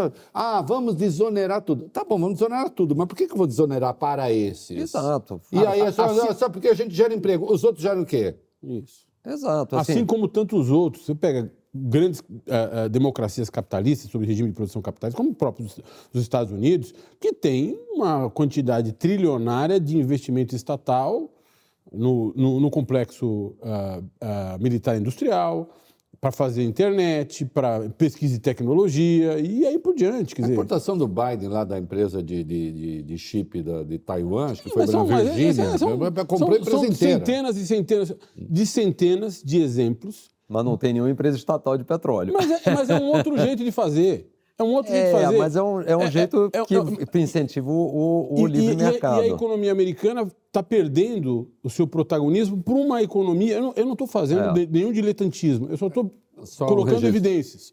Está perdendo o seu protagonismo por uma economia em que o Estado é empresário que é a economia chinesa. É, mas, mas Valfrida, eu, eu discordo, porque assim, não, eu não primeiro os dados da quero, China. é, assim, primeiro os dados você... da. É, meu ponto.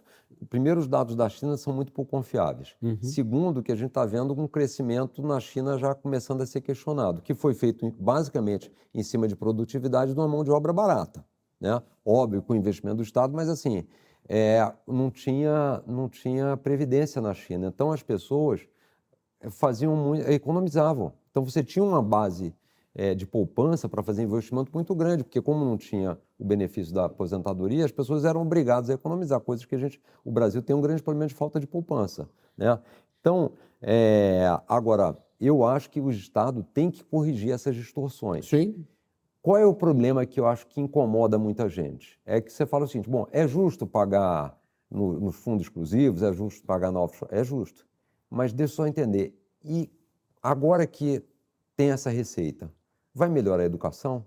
Vai melhorar a saúde? Eu vou sair de casa mais seguro? Eu vou poder pôr meus filhos e eles vão aprender? Esse que é o questionamento. Mas esse é um problema da política, não do Estado, não é? Não, é um problema de gerenciamento Porque se você, do Estado. se você estivesse lá, pensa você, o Estado funcionaria melhor. Eu não sei, a gente ia tentar, mas o que eu estou dizendo é o seguinte: o Estado é, tem legitimidade e pega ter, e, vai ter legitimidade né, na medida que ele faça entregas. Qual é o risco que eu vejo no negócio da, da saúde? Eu acho que a medida está certa. Qual é o risco? Aumentar a sua negação. O sujeito vai chegar no médico e vai falar o seguinte: olha, quanto é que é? Ah, a consulta é 100 reais. E se fosse em recibo? Então, assim, é, a gente tem que ter o cuidado porque você, as pessoas têm que ter incentivo se bem que aí ele que quer, mas aí ele quer um recibo maior para dedução, né? E aí aumenta a sua negação? Não, tô, tô não é que ele pode dizer o seguinte: bom, já que eu não vou ter reembolso, já que eu não vou ter que deduzir, então não vou pagar por fora. Vou pagar por fora. Tá. Então assim, eu estou só dando um Você exemplo. Você paga menos imposto, eu também pago menos. menos e, e fica hum. ela por. O que eu estou hum. dizendo é só o seguinte: o imposto para ter legitimidade, o Estado tem que entregar. Tá certo? Então, assim, o imposto é correto, é devido, mas o Estado tem que entregar. João, deixa eu te falar. O meu ocorre aqui agora mesmo. É um bate-papo isso. Até porque nós dois somos liberais. Ele, é. Eu acho que são dois ele liberais é de Araque. Está tentando nos levar. Tá nem, tentando, nem você, nem ele, liberal. Está tentando nos levar para o partido sem menor sucesso. É, exatamente. É, o Comiterne aqui tá... Eu só estou questionando as suas próprias certezas. Está fogo aqui, está fogo o Comiterne aqui. Será que, apesar de tudo, esse estado no interno, nós falamos do Bill Gates hoje, o Bill Gates andou falando com a Marina e mesmo antes ele disse assim, eu vou lá conhecer o SUS do Brasil. Ele está querendo conhecer o nosso SUS. Nós temos, por incrível que pareça, nós temos o melhor sistema único de saúde federal do mundo com todas as suas precariedades, que foi muito importante agora na pandemia. no negócio da pandemia. Né? E o Bill Gates, olha os liberais de E o Bill Gates está doido para conhecer. Ele está falando isso Bill Gates falou, quero, conhecer o, quero conhecer o SUS e o Reinaldo Azevedo. Então, é. Não teve nada de volta do VAR? Não, não, mas eu mas foi nessa ordem ou foi na ordem Não, primeiro o Reinaldo Azevedo, depois o SUS. É, Você me apresenta? eu apresento. Obrigado. Se quer conhecer o SUS brasileiro, então, nós temos o SUS. E nós sabemos, as despesas obrigatórias do nosso orçamento levam quase tudo né? porque nós temos o SUS e temos outras obrigações também na educação. Considerando a pobreza brasileira e a renda brasileira, que é tão baixa, a renda média, que é muito baixa, né? eu acho tão impressionante que se ganha seis mil e pouco aqui no Brasil, seis mil e pouco o cara paga 27,5 de imposto de renda. É. Com seis mil e pouco. Com seis mil e pouco o sujeito não consegue morar num bairro. Não, levam 30%. Bom. Levam, não, você não consegue nada. Consegue nada. E mesmo assim nada. paga 27,5%. Então, assim, você tem uma tributação alta, mas de qualquer modo você tem um salário médio muito baixo, e mesmo assim o Estado brasileiro entrega. Será que o Estado brasileiro entrega tão pouco? Eu me pergunto, será que ele não entrega até bastante, apesar de tudo? É uma dúvida mesmo. Não, eu, assim, eu acho que. Os, não é uma tese. É, assim, eu acho que tem muitos gastos é, que não fazem sentido. Por exemplo, a gente hoje tem um déficit na Previdência que já está beirando 400 bilhões. Hum. Falamos das, das, emendas 52 e 53 bi. Na Previdência, não foi mexido isso na, na, última vez, não foi alterado, você tem a Previdência Rural, que quando você vai estudar e se deter naquilo, aquilo deixa um rombo enorme. Deixa. E quando você vai ver a estratificação de para onde vão os recursos, não os recursos não vão para os mais pobres vão para aqueles que não precisam. Você tem um abono salarial, que são mais 20 bi por ano, que também não vão para as pessoas mais necessitadas. É, então, tem uma série de coisas. Você tem um subsídio para a Zona Franca de Manaus eterno, que vai para um grupo específico. E que não vai acabar nunca, porque aí eu vou falar o seguinte: é, lá vou eu acabar com toda a nossa audiência na região, mas ninguém vai acabar com aquilo. E aquilo continua a ser um absurdo, é um absurdo e não vai acabar. Era melhor, Reinaldo, pegar o dinheiro e dizer o seguinte: qual é a população? Distribui. Distribui para a população e não precisa, Era mais não barato. Precisa, não precisa levar o negócio para aqui para depois montar, para voltar para São Paulo para vender lá. Era mais barato.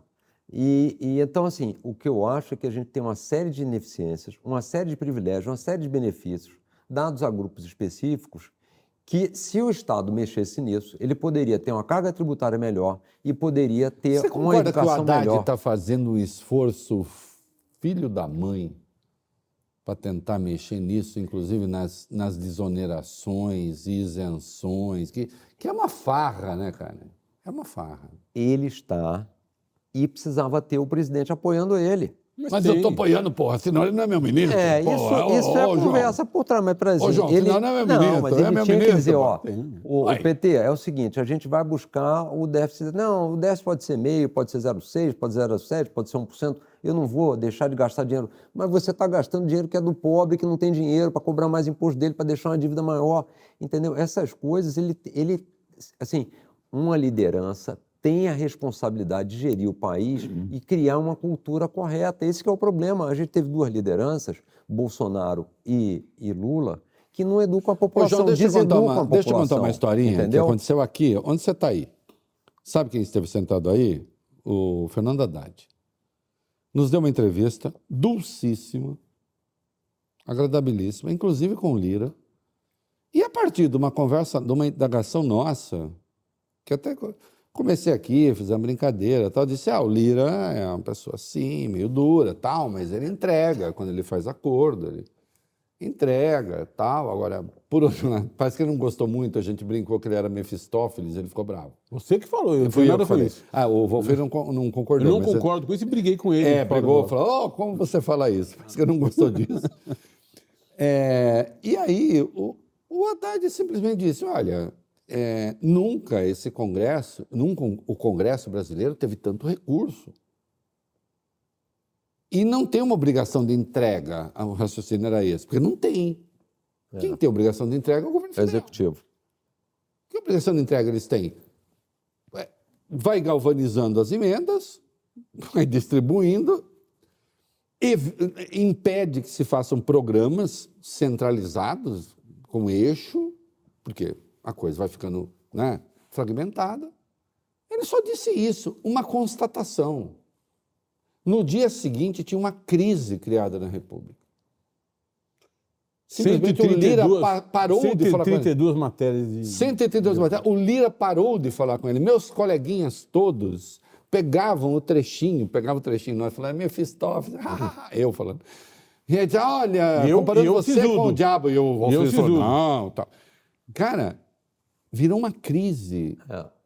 Do nada, o ministro estava elogiando o Lira, porque o Lira entregava é. aquilo que ele acordava. É, e apenas disse: nunca houve um Congresso com tantos recursos. E em algum momento nós vamos ter que discutir isso. E disse em tese: é. o Congresso não pode fazer o, o, governo de refém. Isso. Em tese. Exato. Em tese. Não, em tese. É. E, aí, e, não foi uma, e foi um negócio. Assim, então nós estamos hoje. E, e, se eu tivesse a resposta, seria ótimo que eu ia vender, mas não tem. É. Nós estamos hoje num semi-parlamentarismo, ou semi-presidencialismo, que nome tenha, mas não existe, na, não existe uma, na democracia não, ocidental. Não existe um sistema político Não existe nosso. um sistema como o nosso. Um Congresso com tanto poder, não é. tem. Filho do Saci não, Perê concordo, com, concordo 100%. Não tem. Não, não tem. tem. E, e por isso que está tão difícil a gente fazer as mudanças. Não, Eu acho que o, é, o Só Haddad... um rápido, não perca o fio. O Congresso americano agora, nós estamos vendo, sei lá quem vai ser eleito, talvez aquela besta vá de novo. Mas o Congresso americano não tem essa grana. Claro Eles não, não têm grana. Não, não é ideológico o troço. É. O Congresso, qualquer país da Europa não tem um Congresso assim. Eu tenho o correspondente a 52 bilhões de reais ou 10 bilhões de dólares ou um é. pouco mais para fazer o que eu bem entendo. Não existe isso. Mas, Só existe aqui. Sem dar é. satisfação para o povo. E sem dar satisfação para ninguém. Mas, e é... se o resultado for ruim, é do governo federal, não é nosso. Mas, Reinaldo, é, eu concordo exatamente com esse seu diagnóstico. Acho que o, que o Haddad tem feito um bom trabalho. Agora, esse problema, eu acho que. Onde é que nasce esse problema todo que você descreveu da força do Congresso? É da nossa pouca participação política. Sim. Não interessa o que o Congresso faça, não interessa o que o Congresso entregue, que eles tenham a segurança de que eles vão ser, ser reeleitos. Sim. Então, você não tem um compromisso do Congresso em melhorar fazer as melhorias que o país precisa. Por quê? Porque nós, como eleitores, né, estou falando amplamente, a gente não está preocupado em cobrar do Congresso a atuação. E se você notar, uma das características que tem sido nos últimos tempos é que as pautas de grande discussão são as pautas inúteis. Não são as que vão mudar o Brasil. Por exemplo? Ah, o STF. Você acha que alguém que está passando fome, que está atrás de um, de um lugar para colocar o filho, que está atrás de fazer uma, uma cirurgia no SUS, está preocupado, está achando que a democracia vai acabar por causa do STF? Esse STF aí, assim, Alexandre Moraes. Então, assim, as pautas que dão engajamento, que dão debate, são coisas de costume, são coisas que não vão mudar a vida do brasileiro, especialmente no estágio que a gente está. Se dissesse, não, já estamos morando na Noruega. Isso. Vamos agora discutir. Agora vamos discutir pauta gay, identitária, não, o Supremo. Drogas, não sei Mas não, a gente está com as pessoas morrendo de fome, sem ter o que comer, sem emprego, ganhando muito pouco, sem produtividade. Quer dizer, o Brasil, eu acho que hoje tem dois grandes problemas que a gente precisa atacar. É a reconstrução do ambiente democrático e a melhoria da produtividade brasileira que a reforma tributária ajuda, mas sem ter produtividade, lembrando que boa parte da produtividade brasileira veio da, do bônus demográfico, que já não existe mais. Acho que tinha uns cálculos que mostravam que dois terços do nosso crescimento vinha do bônus demográfico, que está acabando. Isso. Então, como é que a gente vai melhorar a renda das pessoas? Como é que a gente vai gerar Você acha que a elite brasileira está é, tá antenada? Porque você não deve jantar com muito pobre, como eu também não janto nem o Valfrido. Eu janto. Ah, você, ah, não, você janta, né? É verdade. É verdade. Eu esqueci que você é do Comitê, né? É, é. é, mas você acha que a elite brasileira sabe disso? Está consciente disso? Eu acho que não. E quando está, não, não, não vou me meter nesse negócio. É... Você sente a mesma coisa de quando você tentou criar o um novo lá atrás, ainda na pré-história do é, novo? Na pré-história do novo. Não quero me meter nisso. Não quero me meter nisso, acho que isso não vai dar certo. É, e, e assim, e eu, eu sabia quando eu comecei a montar, muita gente, ah, procura fulano, procura cicrano. Eu falei, não adianta eu procurar essas pessoas, porque essa turma vai gostar de apostar, se gostar, em algo que progrediu, que teve sucesso. O que eu tenho hoje é uma Esse vontade... é procura fulano, é, é gente endinheirada. que- Exato. que- Eu, eu, formador de opinião endinheirado, eu falei, bom, eu tenho um projeto que é uma maluquice, montar um partido, pegar um milhão de assinaturas para virar 500 mil, o pessoal não vai nem te receber. Eu falei, não vai, vou perder tempo. Eu falei, bom, mas à medida que a gente for evoluindo, eu acho que aumenta a probabilidade dessas pessoas virem participar. Olha, montamos um partido, existe a instituição. Fomos para a primeira eleição, elegemos gente. O modelo parece que funciona. Fomos para a segunda eleição, elegemos deputados, parece que o modelo funciona. Aí você pergunta, e a turma veio? Mas você não acha que Não isso veio. é porque essas pessoas precisam do governo incumbente, qualquer que seja o governo incumbente? Acho. Eu acho que muitas Você vezes. não acha que isso se dá justamente porque essas pessoas se nutrem do Estado? Porque Não não, há empresa dúvida. que prescinda do Estado? Isso, não tenho dúvida. E, e, assim, muitas vezes a minha sensação, o sujeito quer colocar lá alguém que ele entenda que é um funcionário, que não é alguém que vai fazer as mudanças e tudo, é alguém que é um funcionário. Explique melhor isso. é, Eu acho detalhe. que assim, a, a, a perspectiva de muitas das pessoas é o seguinte: eu quero alguém com quem eu tenha interlocução. Alguém é na presidência da República. em qualquer E- lugar do poder, qualquer lugar. qualquer lo- que eu possa lugar. passar a ordem. e- Que eu possa ligar no telefone e falar: vai me olha, atender. olha essa atender. tributação que você está fazendo. E você não vai pôr uma tributação para esse negócio que está vindo da China? Você vai quebrar meu negócio. Isso. Entendeu? Então, esse é o sentimento que eu acho que, obviamente, não é da maioria, tem, tem, tem exceções e tudo, mas eu acho que esse é. João, vamos fazer o seguinte: tem exceção e, portanto, é da maioria. É isso mesmo. É. Por isso que tem exceção. Exato. que é, isso da verdade. maioria. É isso. E agora, por que, que isso acontece? Porque o Estado tem muito favor para vender. Por isso eu sempre fui da tese que, obviamente, isso você não vai fazer da noite para o dia, isso tem que ser gradual, cada, cada país tem o seu tamanho, que um Estado maior cria um ambiente mais propício à corrupção, porque você tem muito favor para vender. Se o Estado interfere menos, se ele não, se ele não gerencia o fundo de garantia, fulano, eu quero um empréstimo subsidiado, não tem dinheiro. Não, mas e aquele dinheiro do fundo? Você não quer emprestar? Então, assim, se você deixa as pessoas com mais poder, com mais recursos e foca naquilo que é essencial, você reduz esse ambiente de chantagem. Mas, que ô, você Mas, João, mas, mas isso, não é feito. eh, isso é não- não precisa- simplista. Mas é, isso não é feito quando, quando tem essa negociação, não é feito com elemento privado, porque senão, inclusive, não tem quem pague a corrupção. Não, mas, mas o que ele. Não, mas o que eu estou dizendo é o seguinte: é que o Estado tem muito favor para vender. Claro.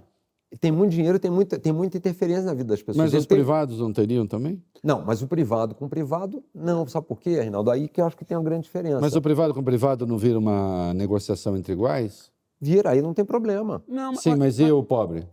Não, mas o privado com o privado, isso é o seguinte: se, se tem uma ineficiência na, na, na conta que o Estado está pagando, se tem uma ineficiência, se tem um roubo, se tem alguma coisa, o que, que acontece? Ou você aumenta imposto ou você aumenta a sua dívida. Hum. Mas você vai pagar aquilo.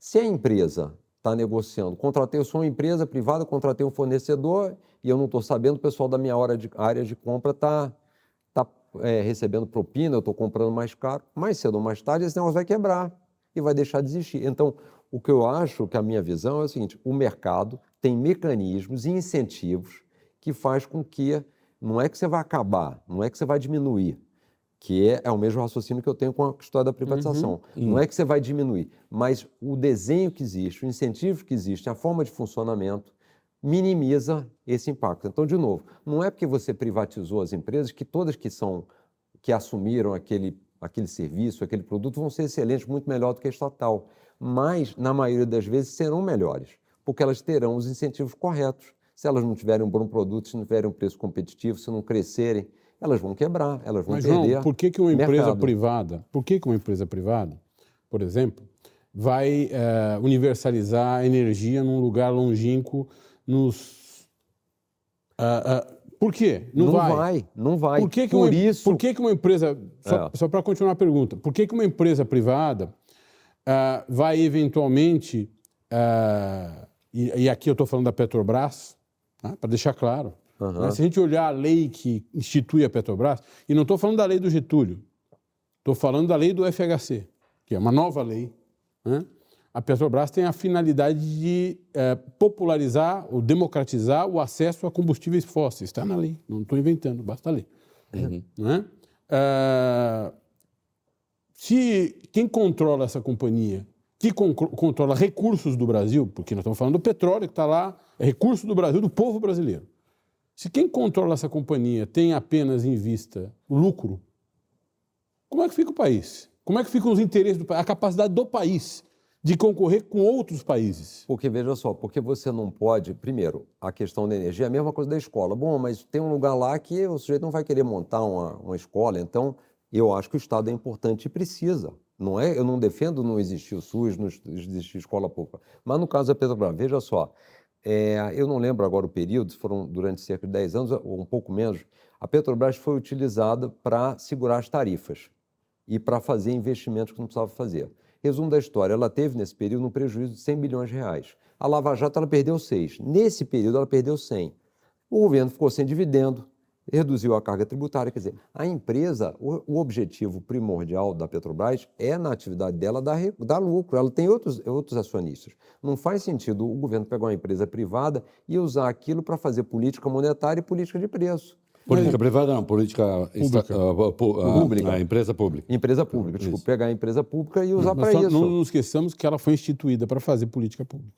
Não nos esqueçamos que aqueles acionistas privados que compraram ações da Petrobras queriam o lucro do monopolista e sabiam que ela foi instituída para fazer políticas públicas. Mas, é, assim, Valfrido, eu não li o estatuto da Petrobras, mas assim, eu não vou discordar do que você está falando, mas assim, me estranha porque é, ela como qualquer empresa. Eu não estou falando de defesa, é, só estou colocando. É, não, eu sei, mas ela, como uma empresa capital aberto, com acionistas estrangeiros, é, se o sujeito disser, não, eu, a minha decisão vai ser guiada pelo bem social, então não faz sentido, ela deveria ser 100% estatal e essa conta chega, porque o, na medida que o governo deixa de ter dividendos, deixa de ter imposto e per, perde valor no seu, no seu negócio, o governo sofre. Agora, veja só, refinaria, nenhuma petroleira está construindo refinaria. Inclusive, é um negócio totalmente eh, contra o, a parte ambiental. Então, a Petrobras vai e retoma um projeto de construção de refinaria do negócio. Quer dizer, é um, é um palanque político, tendo já um histórico de corrupção. Então, assim, essa eu acho que não é o melhor desenho. É diferente quando a gente fala das, das atividades essenciais. Precisa ter a escola lá no o, interior. Nós Precisa poderíamos abrir um capítulo, você está falando de Abreu e Lima, nós podemos abrir um capítulo aqui de Abreu e Lima, não vai dar tempo, é, mas aí eu acho que a imprensa entrou um pouco atravessada no debate, até porque Abreu e Lima está se preparando, inclusive, para a economia pós-carbono.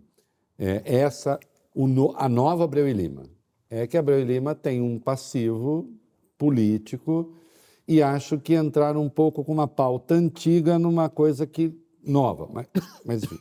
É, de todo modo, eu também não, não, sou um fã incondicional do Estado promovendo essas coisas. E no caso da manipulação dos preços de combustíveis no governo Dilma da Petrobras, realmente houve um prejuízo ali é, que foi contabilizado de 70 bilhões e, ah. e, e, me parece que hoje nem o PT defende aquilo. Né? É, Como teve da manipulação no setor elétrico é. também, que fez com que a gente tivesse Mas, um a, e, aí agora eu ponho um contraste no setor elétrico, é importante. Faz sentido o Estado brasileiro ser dono de 43% da Eletrobras e votar como se tivesse 10%? Não, não ter um conselheiro não ter um conselheiro. Aí, aí, aí, nós não estamos fazendo a inversão, da, da inclusive da lógica não, mas capitalista. O, veja só, o, pelo que eu me lembro, o Estado tem, o, o, Estado brasileiro tem um voto Minerva, tem um Golden Share, que permite a ele algumas coisas, tem uma restrição... Isso é objeto empresa, de uma ação no Supremo no momento. É, que a empresa DPF. seja é, vendida é, ao capital para estrangeiro, um determinado... Agora, volto com uma pergunta. Faz sentido um determinado governo a aprovar um processo de privatização, abrindo a, a empresa, to, tornando ela uma grande corporação, você trazer investidores estrangeiros, isso acontecer e depois que isso aconteceu, você começar a questionar todo um processo que foi feito, porque ideologicamente o novo governo não acha isso certo. Quer dizer, a pergunta que fica é que nível de insegurança você gera? Se amanhã a gente quiser fazer concessão das estradas, quiser fazer concessão de portos, quiser colocar alguma coisa à venda, quem entrar vai fazer o seguinte: bom, tem um risco muito grande para entrar nesse negócio. Se tem risco, o que, que eu coloco? Eu quero um prêmio maior. Se eu quero um prêmio maior, eu vou pagar menos. Então, a gente desvaloriza, com a insegurança jurídica, todos os ativos detidos mas, pelo mas. Mas isso não é insegurança jurídica, João. Isso é, é tensão política. Todo mundo sabe que o Brasil é um país, há décadas, dividido sob uh, duas visões de mundo. É? Então, quando alguém resolve investir numa companhia privatizada durante o governo Bolsonaro, que perigava deixar de ser governo, né? esse alguém, evidentemente, está fazendo um investimento de risco. Quer dizer, um investimento que pode ser, e não será, viu? Porque a Petrobras não, não será renacionalizada. Não. Talvez o que haja nem Petrobras, nem no Eletrobras. Meu, no meu modo de ver, talvez o que haja em relação à Eletrobras é, é uma retomada de, de alguma influência do governo, porque o modelo societário que ali, de governança que ali se desenhou menoscaba completamente a influência governamental. Mas, mas Valfrido, veja só, a, a privatização foi aprovada pelo Congresso. Não então não, não era uma dúvida. coisa do governo, era uma coisa de Estado. E segundo, vamos lembrar da Eletrobras lá atrás. Para que, que servia a Eletrobras lá atrás? Para o Sarney indicar diretor financeiro, para os políticos que indicaram coisa. Por que, que esse discurso que as, as, as estatais são estratégicas? Estratégicas para quem? A gente tem gasolina mais barata, tem o, o correio é excelente? Não, elas são estratégicas, elas são usadas para indicar, para fazer moeda de troca com o Congresso. Esse não seria só um elemento do problema, da maneira de analisar? Eu acho que é o maior. Elas, elas são utilizadas não em benefício do cidadão, mas elas são utilizadas em moeda de troca. As petroleiras sauditas não são privadas. As petroleiras dos países nórdicos não são. Eu só estou dando, é, mas eu dando exemplo. Eu acho que são situações diferentes. Nos Estados Unidos, como eu falei, não tem. O Estado Norte, como a gente até comentou aqui, você tem um, um nível de conscientização política, de participação política, onde o, o parlamentar vai de bicicleta para o trabalho e divide, divide o gabinete com o outro. A nossa situação é totalmente diferente. A turma está procurando lugar para tirar o seu naco. Então, se é assim, a gente tem que criar um mecanismo tal que nos proteja disso e não incentivar esse tipo de mecanismo, entendeu? Eu prefiro ter um gestor privado que você mande embora, que você cobre eficiência, do que ter um, um indicado o, o, o político. O que eu vejo no teu discurso, e ele é, é eu não discordo completamente dele, e, e, a minha opinião não, é, não é, é, nada importante aqui, a opinião importante é a tua. Não, não, mas é bom, porque assim, mas, é, mas eu, é, eu, gosto sempre de. Eu acho o seguinte: é bom quando você discute com quem pensa diferente, mas que tem o mesmo Isso. objetivo. É, mesmo, porque você mesmo, consegue evoluir. Todos, todos de boa fé aqui. eu vejo uma enorme preocupação uh, com a corrupção. Você tem uma preocupação com a corrupção, porque a, corrupção, na, na tua concepção, ela causa a ineficiência do Estado. Destrói valor. Destrói valor. E tem razão. A corrupção uh, na realidade, ela leva à prevalência de concorrentes menos aptos, que corromperam o Estado, ou agentes públicos. Você tem toda razão. Uh, todavia, todavia, a, a, o foco num combate à corrupção, pelo menos no passado recente no Brasil, nos fez matar, matar, dizimar uh, grandes empresas como Odebrecht, OS, UTC, Andrade Gutierrez e outras que eram é, é, é, empresas potentes. Isso é uma política. É, mas eu tô, vou falar só das empresas. E, e eu, tô, eu não estou falando aqui para endeusar ou demonizar, simplesmente constatando um fato. Essas empresas, obviamente, estão combalidas e não se recuperaram. E alguém dizia o seguinte: elas vão ser substituídas por players estrangeiros, empreiteiras, construtores uh, players de engenharia e players de construção pesada de fora do país. E isso é normal, enfim, faz parte, vamos depurar o sistema. Se nós olharmos para o que aconteceu, vamos olhar para obras no Brasil inteiro, começamos a perceber que estão no lugar dessas, desses monstros pequenas empresas de porta de quintal. E a gente começa a olhar e questionar isso, tudo já demonstra que o crime organizado está por trás dessas empresas. Nós substituímos por conta de um combate atabalhoado contra a corrupção, grandes empresas que poderiam e que tinham CNPJ, sede social, que estariam mais uh, propensas à regulação. Tecnologia, como Veja só, nós acho, trocamos pelo Eu acho que a gente tem que olhar o outro lado da moeda. Claro, é, é justamente é, isso que eu quero. Qual é, a minha, qual é a minha colocação aí? Primeiro que fato é, teve corrupção. Segundo, que é natural, se você tem um mercado que funciona, que tem rentabilidade, é natural que você tenha novos entrantes. Podem ser pequenos ou podem ser grandes. Agora, uma pergunta que a gente tem que se fazer é o seguinte: será que essas empresas, os negócios que elas faziam, tinham rentabilidade ou eles só tinham rentabilidade porque tinha corrupção por trás? Porque quando você diz o seguinte, bom, alguém saiu e não houve uma empresa conhecida, bem administrada que tenha entrado nesse ramo, provavelmente havia um erro de precificação nesse negócio dela. Ou o negócio só era viável porque tinha corrupção. Então, era uma realidade que era subsidiada pela corrupção. Então, assim, em nenhum momento eu acho que a gente pode dizer, bom, é, vamos manter essas empresas, mesmo que seja à custa de um pouco de corrupção, porque a gente precisa delas, não. Agora, o que eu acho que poderia ter sido feito, e aí eu acho que é uma, um aprimoramento, o que eu acho que nessas empresas poderia ter sido feito, o que foi feito na época dos bancos, com, com o PROER. Como é que funcionava o PROER? O banco teve um problema, você tirava o, o acionista, tá certo? Porque ele é que tinha que ser penalizado. E salvava a empresa. E Isso. salvava o negócio.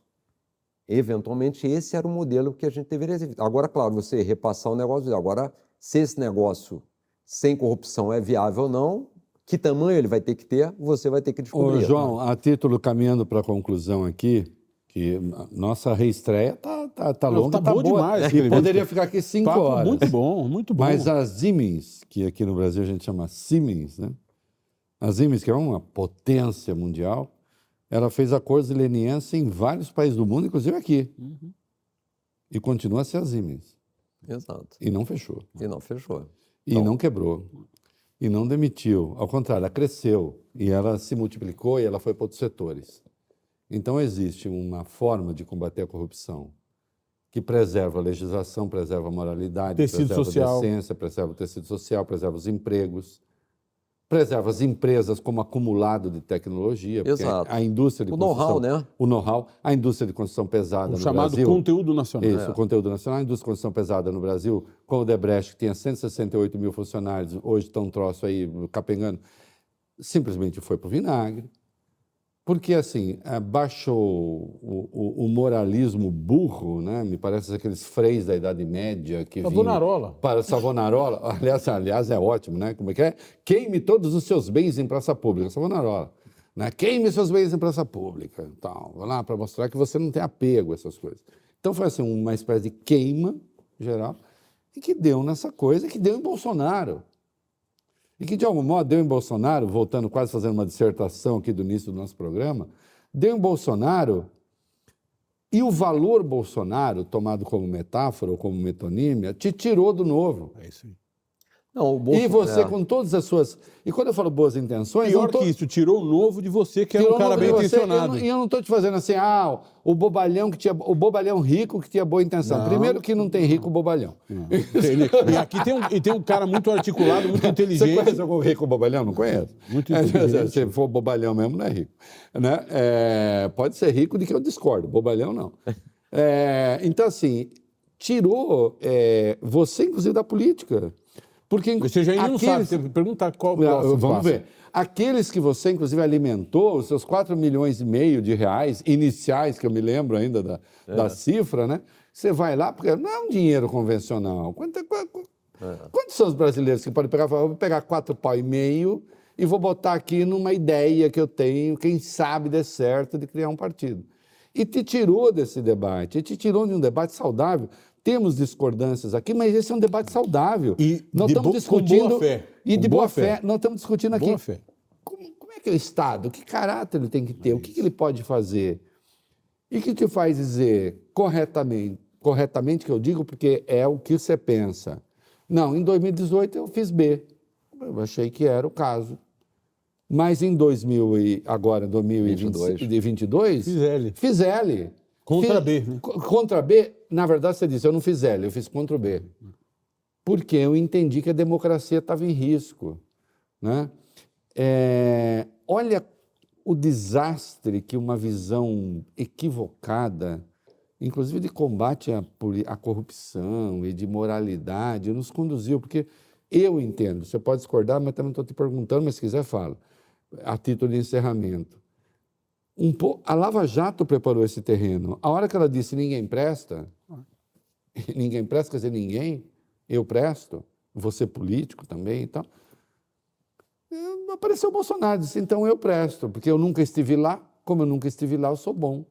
Né? Não, ele não era. Né? É, foi, foi um engano, foi um engodo. Agora, de qualquer modo, eu acho que honestamente você se colocou e se coloca como liberal na política. E, e, e, o nosso lugar é muito difícil de liberal na política. É, é a gente toma porrada de todo lado. De todo lado. Quem é você? Onde você estava não sei quando? Eu fico lembrando de coisas que você dizia tal, quando os atores eram outros. É. E o contexto era outro. O contexto era outro, era Às todo outro. Atores, Aliás, era o contexto quando o Lula quebrava pau com o Alckmin. E hoje o Alckmin é vice do Lula. Né? Fica parecendo que o Brasil. E serão oponentes em São Paulo. E serão oponentes em São Paulo. É, não é do jogo? É, é assim, eu dou dois, dois comentários só. Eu acho que realmente ele tem uma vida difícil, porque, ao contrário do que deveria ser, hoje a coerência não é valorizada. Isso. O que é valorizado é você ser torcedor. Peraí, você é, você é do time do Bolsonaro? Isso. Então, a sua obrigação é elogiar o Bolsonaro e falar mal do Lula. Isso. Se você faz o contrário, você é do time do Lula. Isso. Mas peraí, mas eu posso ser, não, não posso ser de nenhum dos dois times e ser coerente com o que eu acredito elogiar umas coisas? Não, não pode. Você tem que estar nos dois nos Deixa eu só times. tentar arrancar uma coisa de você. Você fala se quiser e a palavra vai continuar com você. Mas entre eles dois, tem um que respeita as instituições e tem outro que não respeita. É, foi por isso que eu votei no Lula. Ah, tá. mas, okay. mas eu gostaria de Apesar, fazer uma ressalva. Com todos os mais faz. É, eu acho que ele não trabalha para fortalecer as instituições, coisa que ele deveria fazer porque a principal forma da gente se livrar do bolsonarismo é ter instituições fortes. Não é guerrear o Bolsonaro como o Lula está fazendo. E só um último comentário sobre o que uhum. você falou. Eu acho que a, a destruição do novo e esse cenário que a gente teve não foi oriundo da Lava, da Lava Jato. Uhum.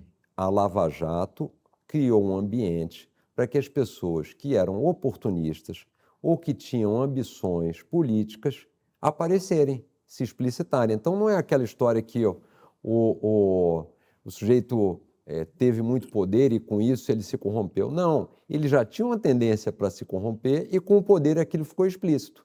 Então, eu não gosto de dizer que o problema foi a Lava Jato, porque o combate à corrupção deveria ser feito, obviamente, dentro dos métodos é, é, ju, justos e, e corretos da justiça, mas o que fez esse cenário é, que levou a essa distorção, que levou a esse desencantamento com a política, foi que, em razão desse ambiente, aquelas pessoas que já eram oportunistas, que já queriam ter um caminho, já queriam buscar um atalho, queriam uma vida mais fácil, aproveitaram isso para. Então, assim, eu não culpo o evento, eu culpo a atuação das pessoas. Antes de eu passar para o Valfrido para ele encerrar e depois você encerrar, você pensa em recuperar o controle do novo? Pensa em militar em algum outro partido? De que maneira você pensa a sua atuação na política hoje? Reinaldo, essa é uma, é uma pergunta difícil. Eu tenho hum. refletido bastante, assim, porque, obviamente, o desejo de, de fazer alguma coisa continua. Continua. Eu acho que o país. É... Nós somos muito jovens, você é um ano mais é. jovem que eu, nós somos crianças. Criança. Então, assim, o desejo continua. É, acho que a recuperação do novo é difícil, porque eles, na verdade, usaram dinheiro público e passaram a remunerar todos os dirigentes e o presidente e todos os outros. Então é o seguinte, você virou... Se entrincheiraram. Se, se entrincheiraram e todos viraram sócio daquele, daquele negócio de usar tá. o dinheiro para se perpetuarem lá. Então acho difícil, obviamente isso vai ao longo do tempo, vai haver, como já está havendo, uma deterioração é, do, do, partido e, e, vai acabar, vamos ver o que, que ele vai, mas vai virar uma legenda, já é hoje quase uma legenda muito pouco relevante na, auxiliar. na política auxiliar. Né? É, à vontade. Então, agora, eu, eu gosto muito de uma participação institucional. A minha vontade, eu nunca me imaginei ser candidato. Eu sempre me vi muito mais como alguém para é, empreender na política, montar algo, trazer pessoas para participar, montar time, e é isso que eu gostaria de fazer. Agora, o ambiente hoje, e a gente falou bastante sobre isso, é muito difícil. Então, eu tenho essa vontade, tenho esse desejo, sou uma pessoa que gosta de colocar a mão na massa, mas eu ainda não consegui vislumbrar um cenário em que digo, caminhe nessa direção e você vai conseguir apresentar o concreto e objetivo, entendeu? Então esse é meu estágio atual. Pergunta de um bilhão de dólares. João Moedo, se fosse candidato ou quisesse ser candidato nas próximas eleições, a qualquer cargo, eu vejo você muito bem no parlamento, a despeito do parlamento ser é, essa, essa fauna, né? é a cara do Brasil. Mas né? dá para se eleger tranquilamente. É? Você teve 2 milhões e 600 mil votos em 2018, candidato a presidente. Você se elegeria facilmente deputado federal. Que partido você escolheria para ser deputado federal? Eu, Valfrido, é uma pergunta difícil. Primeiro, assim, porque eu, eu, eu sou uma pessoa que, pelo meu perfil, me vejo muito mais no executivo do que no, no legislativo. Quer ser meu ministro? Estou falando sério. Quer não, ser meu... não, não. Muito mais no posso, executivo eu, eu, no legislativo. Eu, eu sempre fui uma pessoa de, de fazer. De... Não, não. Agora, os partidos, isso é difícil, porque isso foi uma das outras grandes contribuições do Bolsonaro para a política. Ele teve a capacidade de destruir os partidos que já não eram muito fortes, mas assim... Isso foi uma ironia. A, é, a gente acabou um novo destruído, o PSDB o, o DEM se juntou lá com, com o PSL, virou União Posso Brasil. fazer uma pergunta rápida? Então, Você assim, reparou que o dizer. Bolsonaro é o maior destruidor de conservadores do Brasil? Você reparou isso? E de, de, da direita democrática. Não, ninguém destruiu tanto a direita democrática como Bolsonaro. Porque Exato. ele mostrou que a direita democrática nunca tinha, nunca, nunca teve povo. Isso. E assim, eu acho que foi assim. a sensação que eu tenho, Reinaldo, é que meio assim, aquele buraco negro.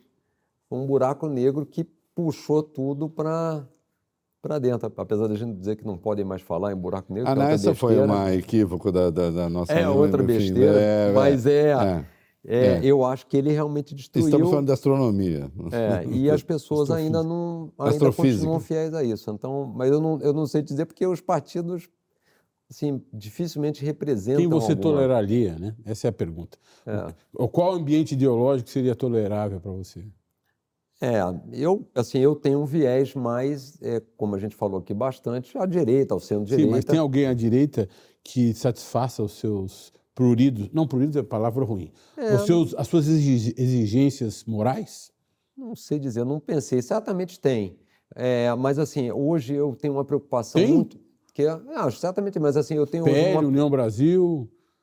Não, acho que de, desses partidos assim, que eu tinha alguma simpatia maior, gostava muito dele, do Roberto Freire, lá no Cidadania, mas uhum. eu também desconheço quem são as pessoas, então, assim, seria meio leviano eu dizer um que. ex-comunista. Que iria por aí. Está se denunciando é. resposta após é, Mas o Roberto Freire está bem longe do comunismo. É, está bem longe, eu gosto dele, eu acho que é alguém que evoluiu, acho que ele é um exemplo de pessoas que evoluíram, como o Gabeira, mas assim, eu acho que hoje, só fechando, quer dizer, é, essa disputa ideológica a, a mim não diz muita coisa. Não necessariamente as pessoas que pensam diferente, que têm ideologias diferentes, são seus inimigos, como parece uhum. Ser, parece criar o nosso ambiente de discussão, claro. uhum. nem os que pensam parecido, têm mesmas, mesmas linhas ideológicas, são seus amigos. Claro. Muitas vezes os objetivos são distintos e eu, eu acho que hoje eu sou muito mais preocupada em você ter fatos, ter evidências, é, ter um objetivo comum do que necessariamente você ter uma mesma ideologia. Porque você não desistiu que... da política, é isso? Não, não desisti. Não. Agora, eu preciso saber o momento certo de entrar e tentar fazer alguma coisa, e como entrar e no que entrar isso e fazer. Isso é um vício incurável. É. Não, eu não, vício... pensando em criar um ministério novo para esse é, menino. Não. Da desburocratização. não, meu, a minha disposição, no fundo, é, é, a mesma lá de 2007, 2008, quando eu comecei esse negócio. Continua legal. a mesma. É legal. João, é, eu acho que o Novo fez uma grande besteira quando, na prática, é, criou todas as condições para que você saísse do Novo e não para que você permanecesse. Mas houve uma demonstração óbvia de intolerância, né, com a crítica, com a divergência. E, e, isso depõe contra aquilo que é o melhor do liberalismo, do liberalismo de verdade, que é conviver com a divergência, né? que é conviver com o contraditório. Não conseguiram conviver com o contraditório. Mas eu acho que a política ganha se você continuar na política. Continuar nela. Obrigado por essa conversa. Nada. Substantiva. Foi eu que muito, agradeço, muito foi um legal. prazer, a uma oportunidade de a gente conversar Isso. bastante. E agora a gente se despede aqui, nessa câmera aqui. Aqui, ó, tem conversa como essa em qualquer lugar? Bom, você tem, tá bom, então você vai procurar. Se não, acho que não. Fica aqui, dá like aí, se inscreva no canal. É isso? Voltamos, hein, meu Voltamos filho? com tudo. com tudo. É isso aí. Obrigado. Obrigado. É. Obrigado, João. Nada, obrigado, eu que agradeço.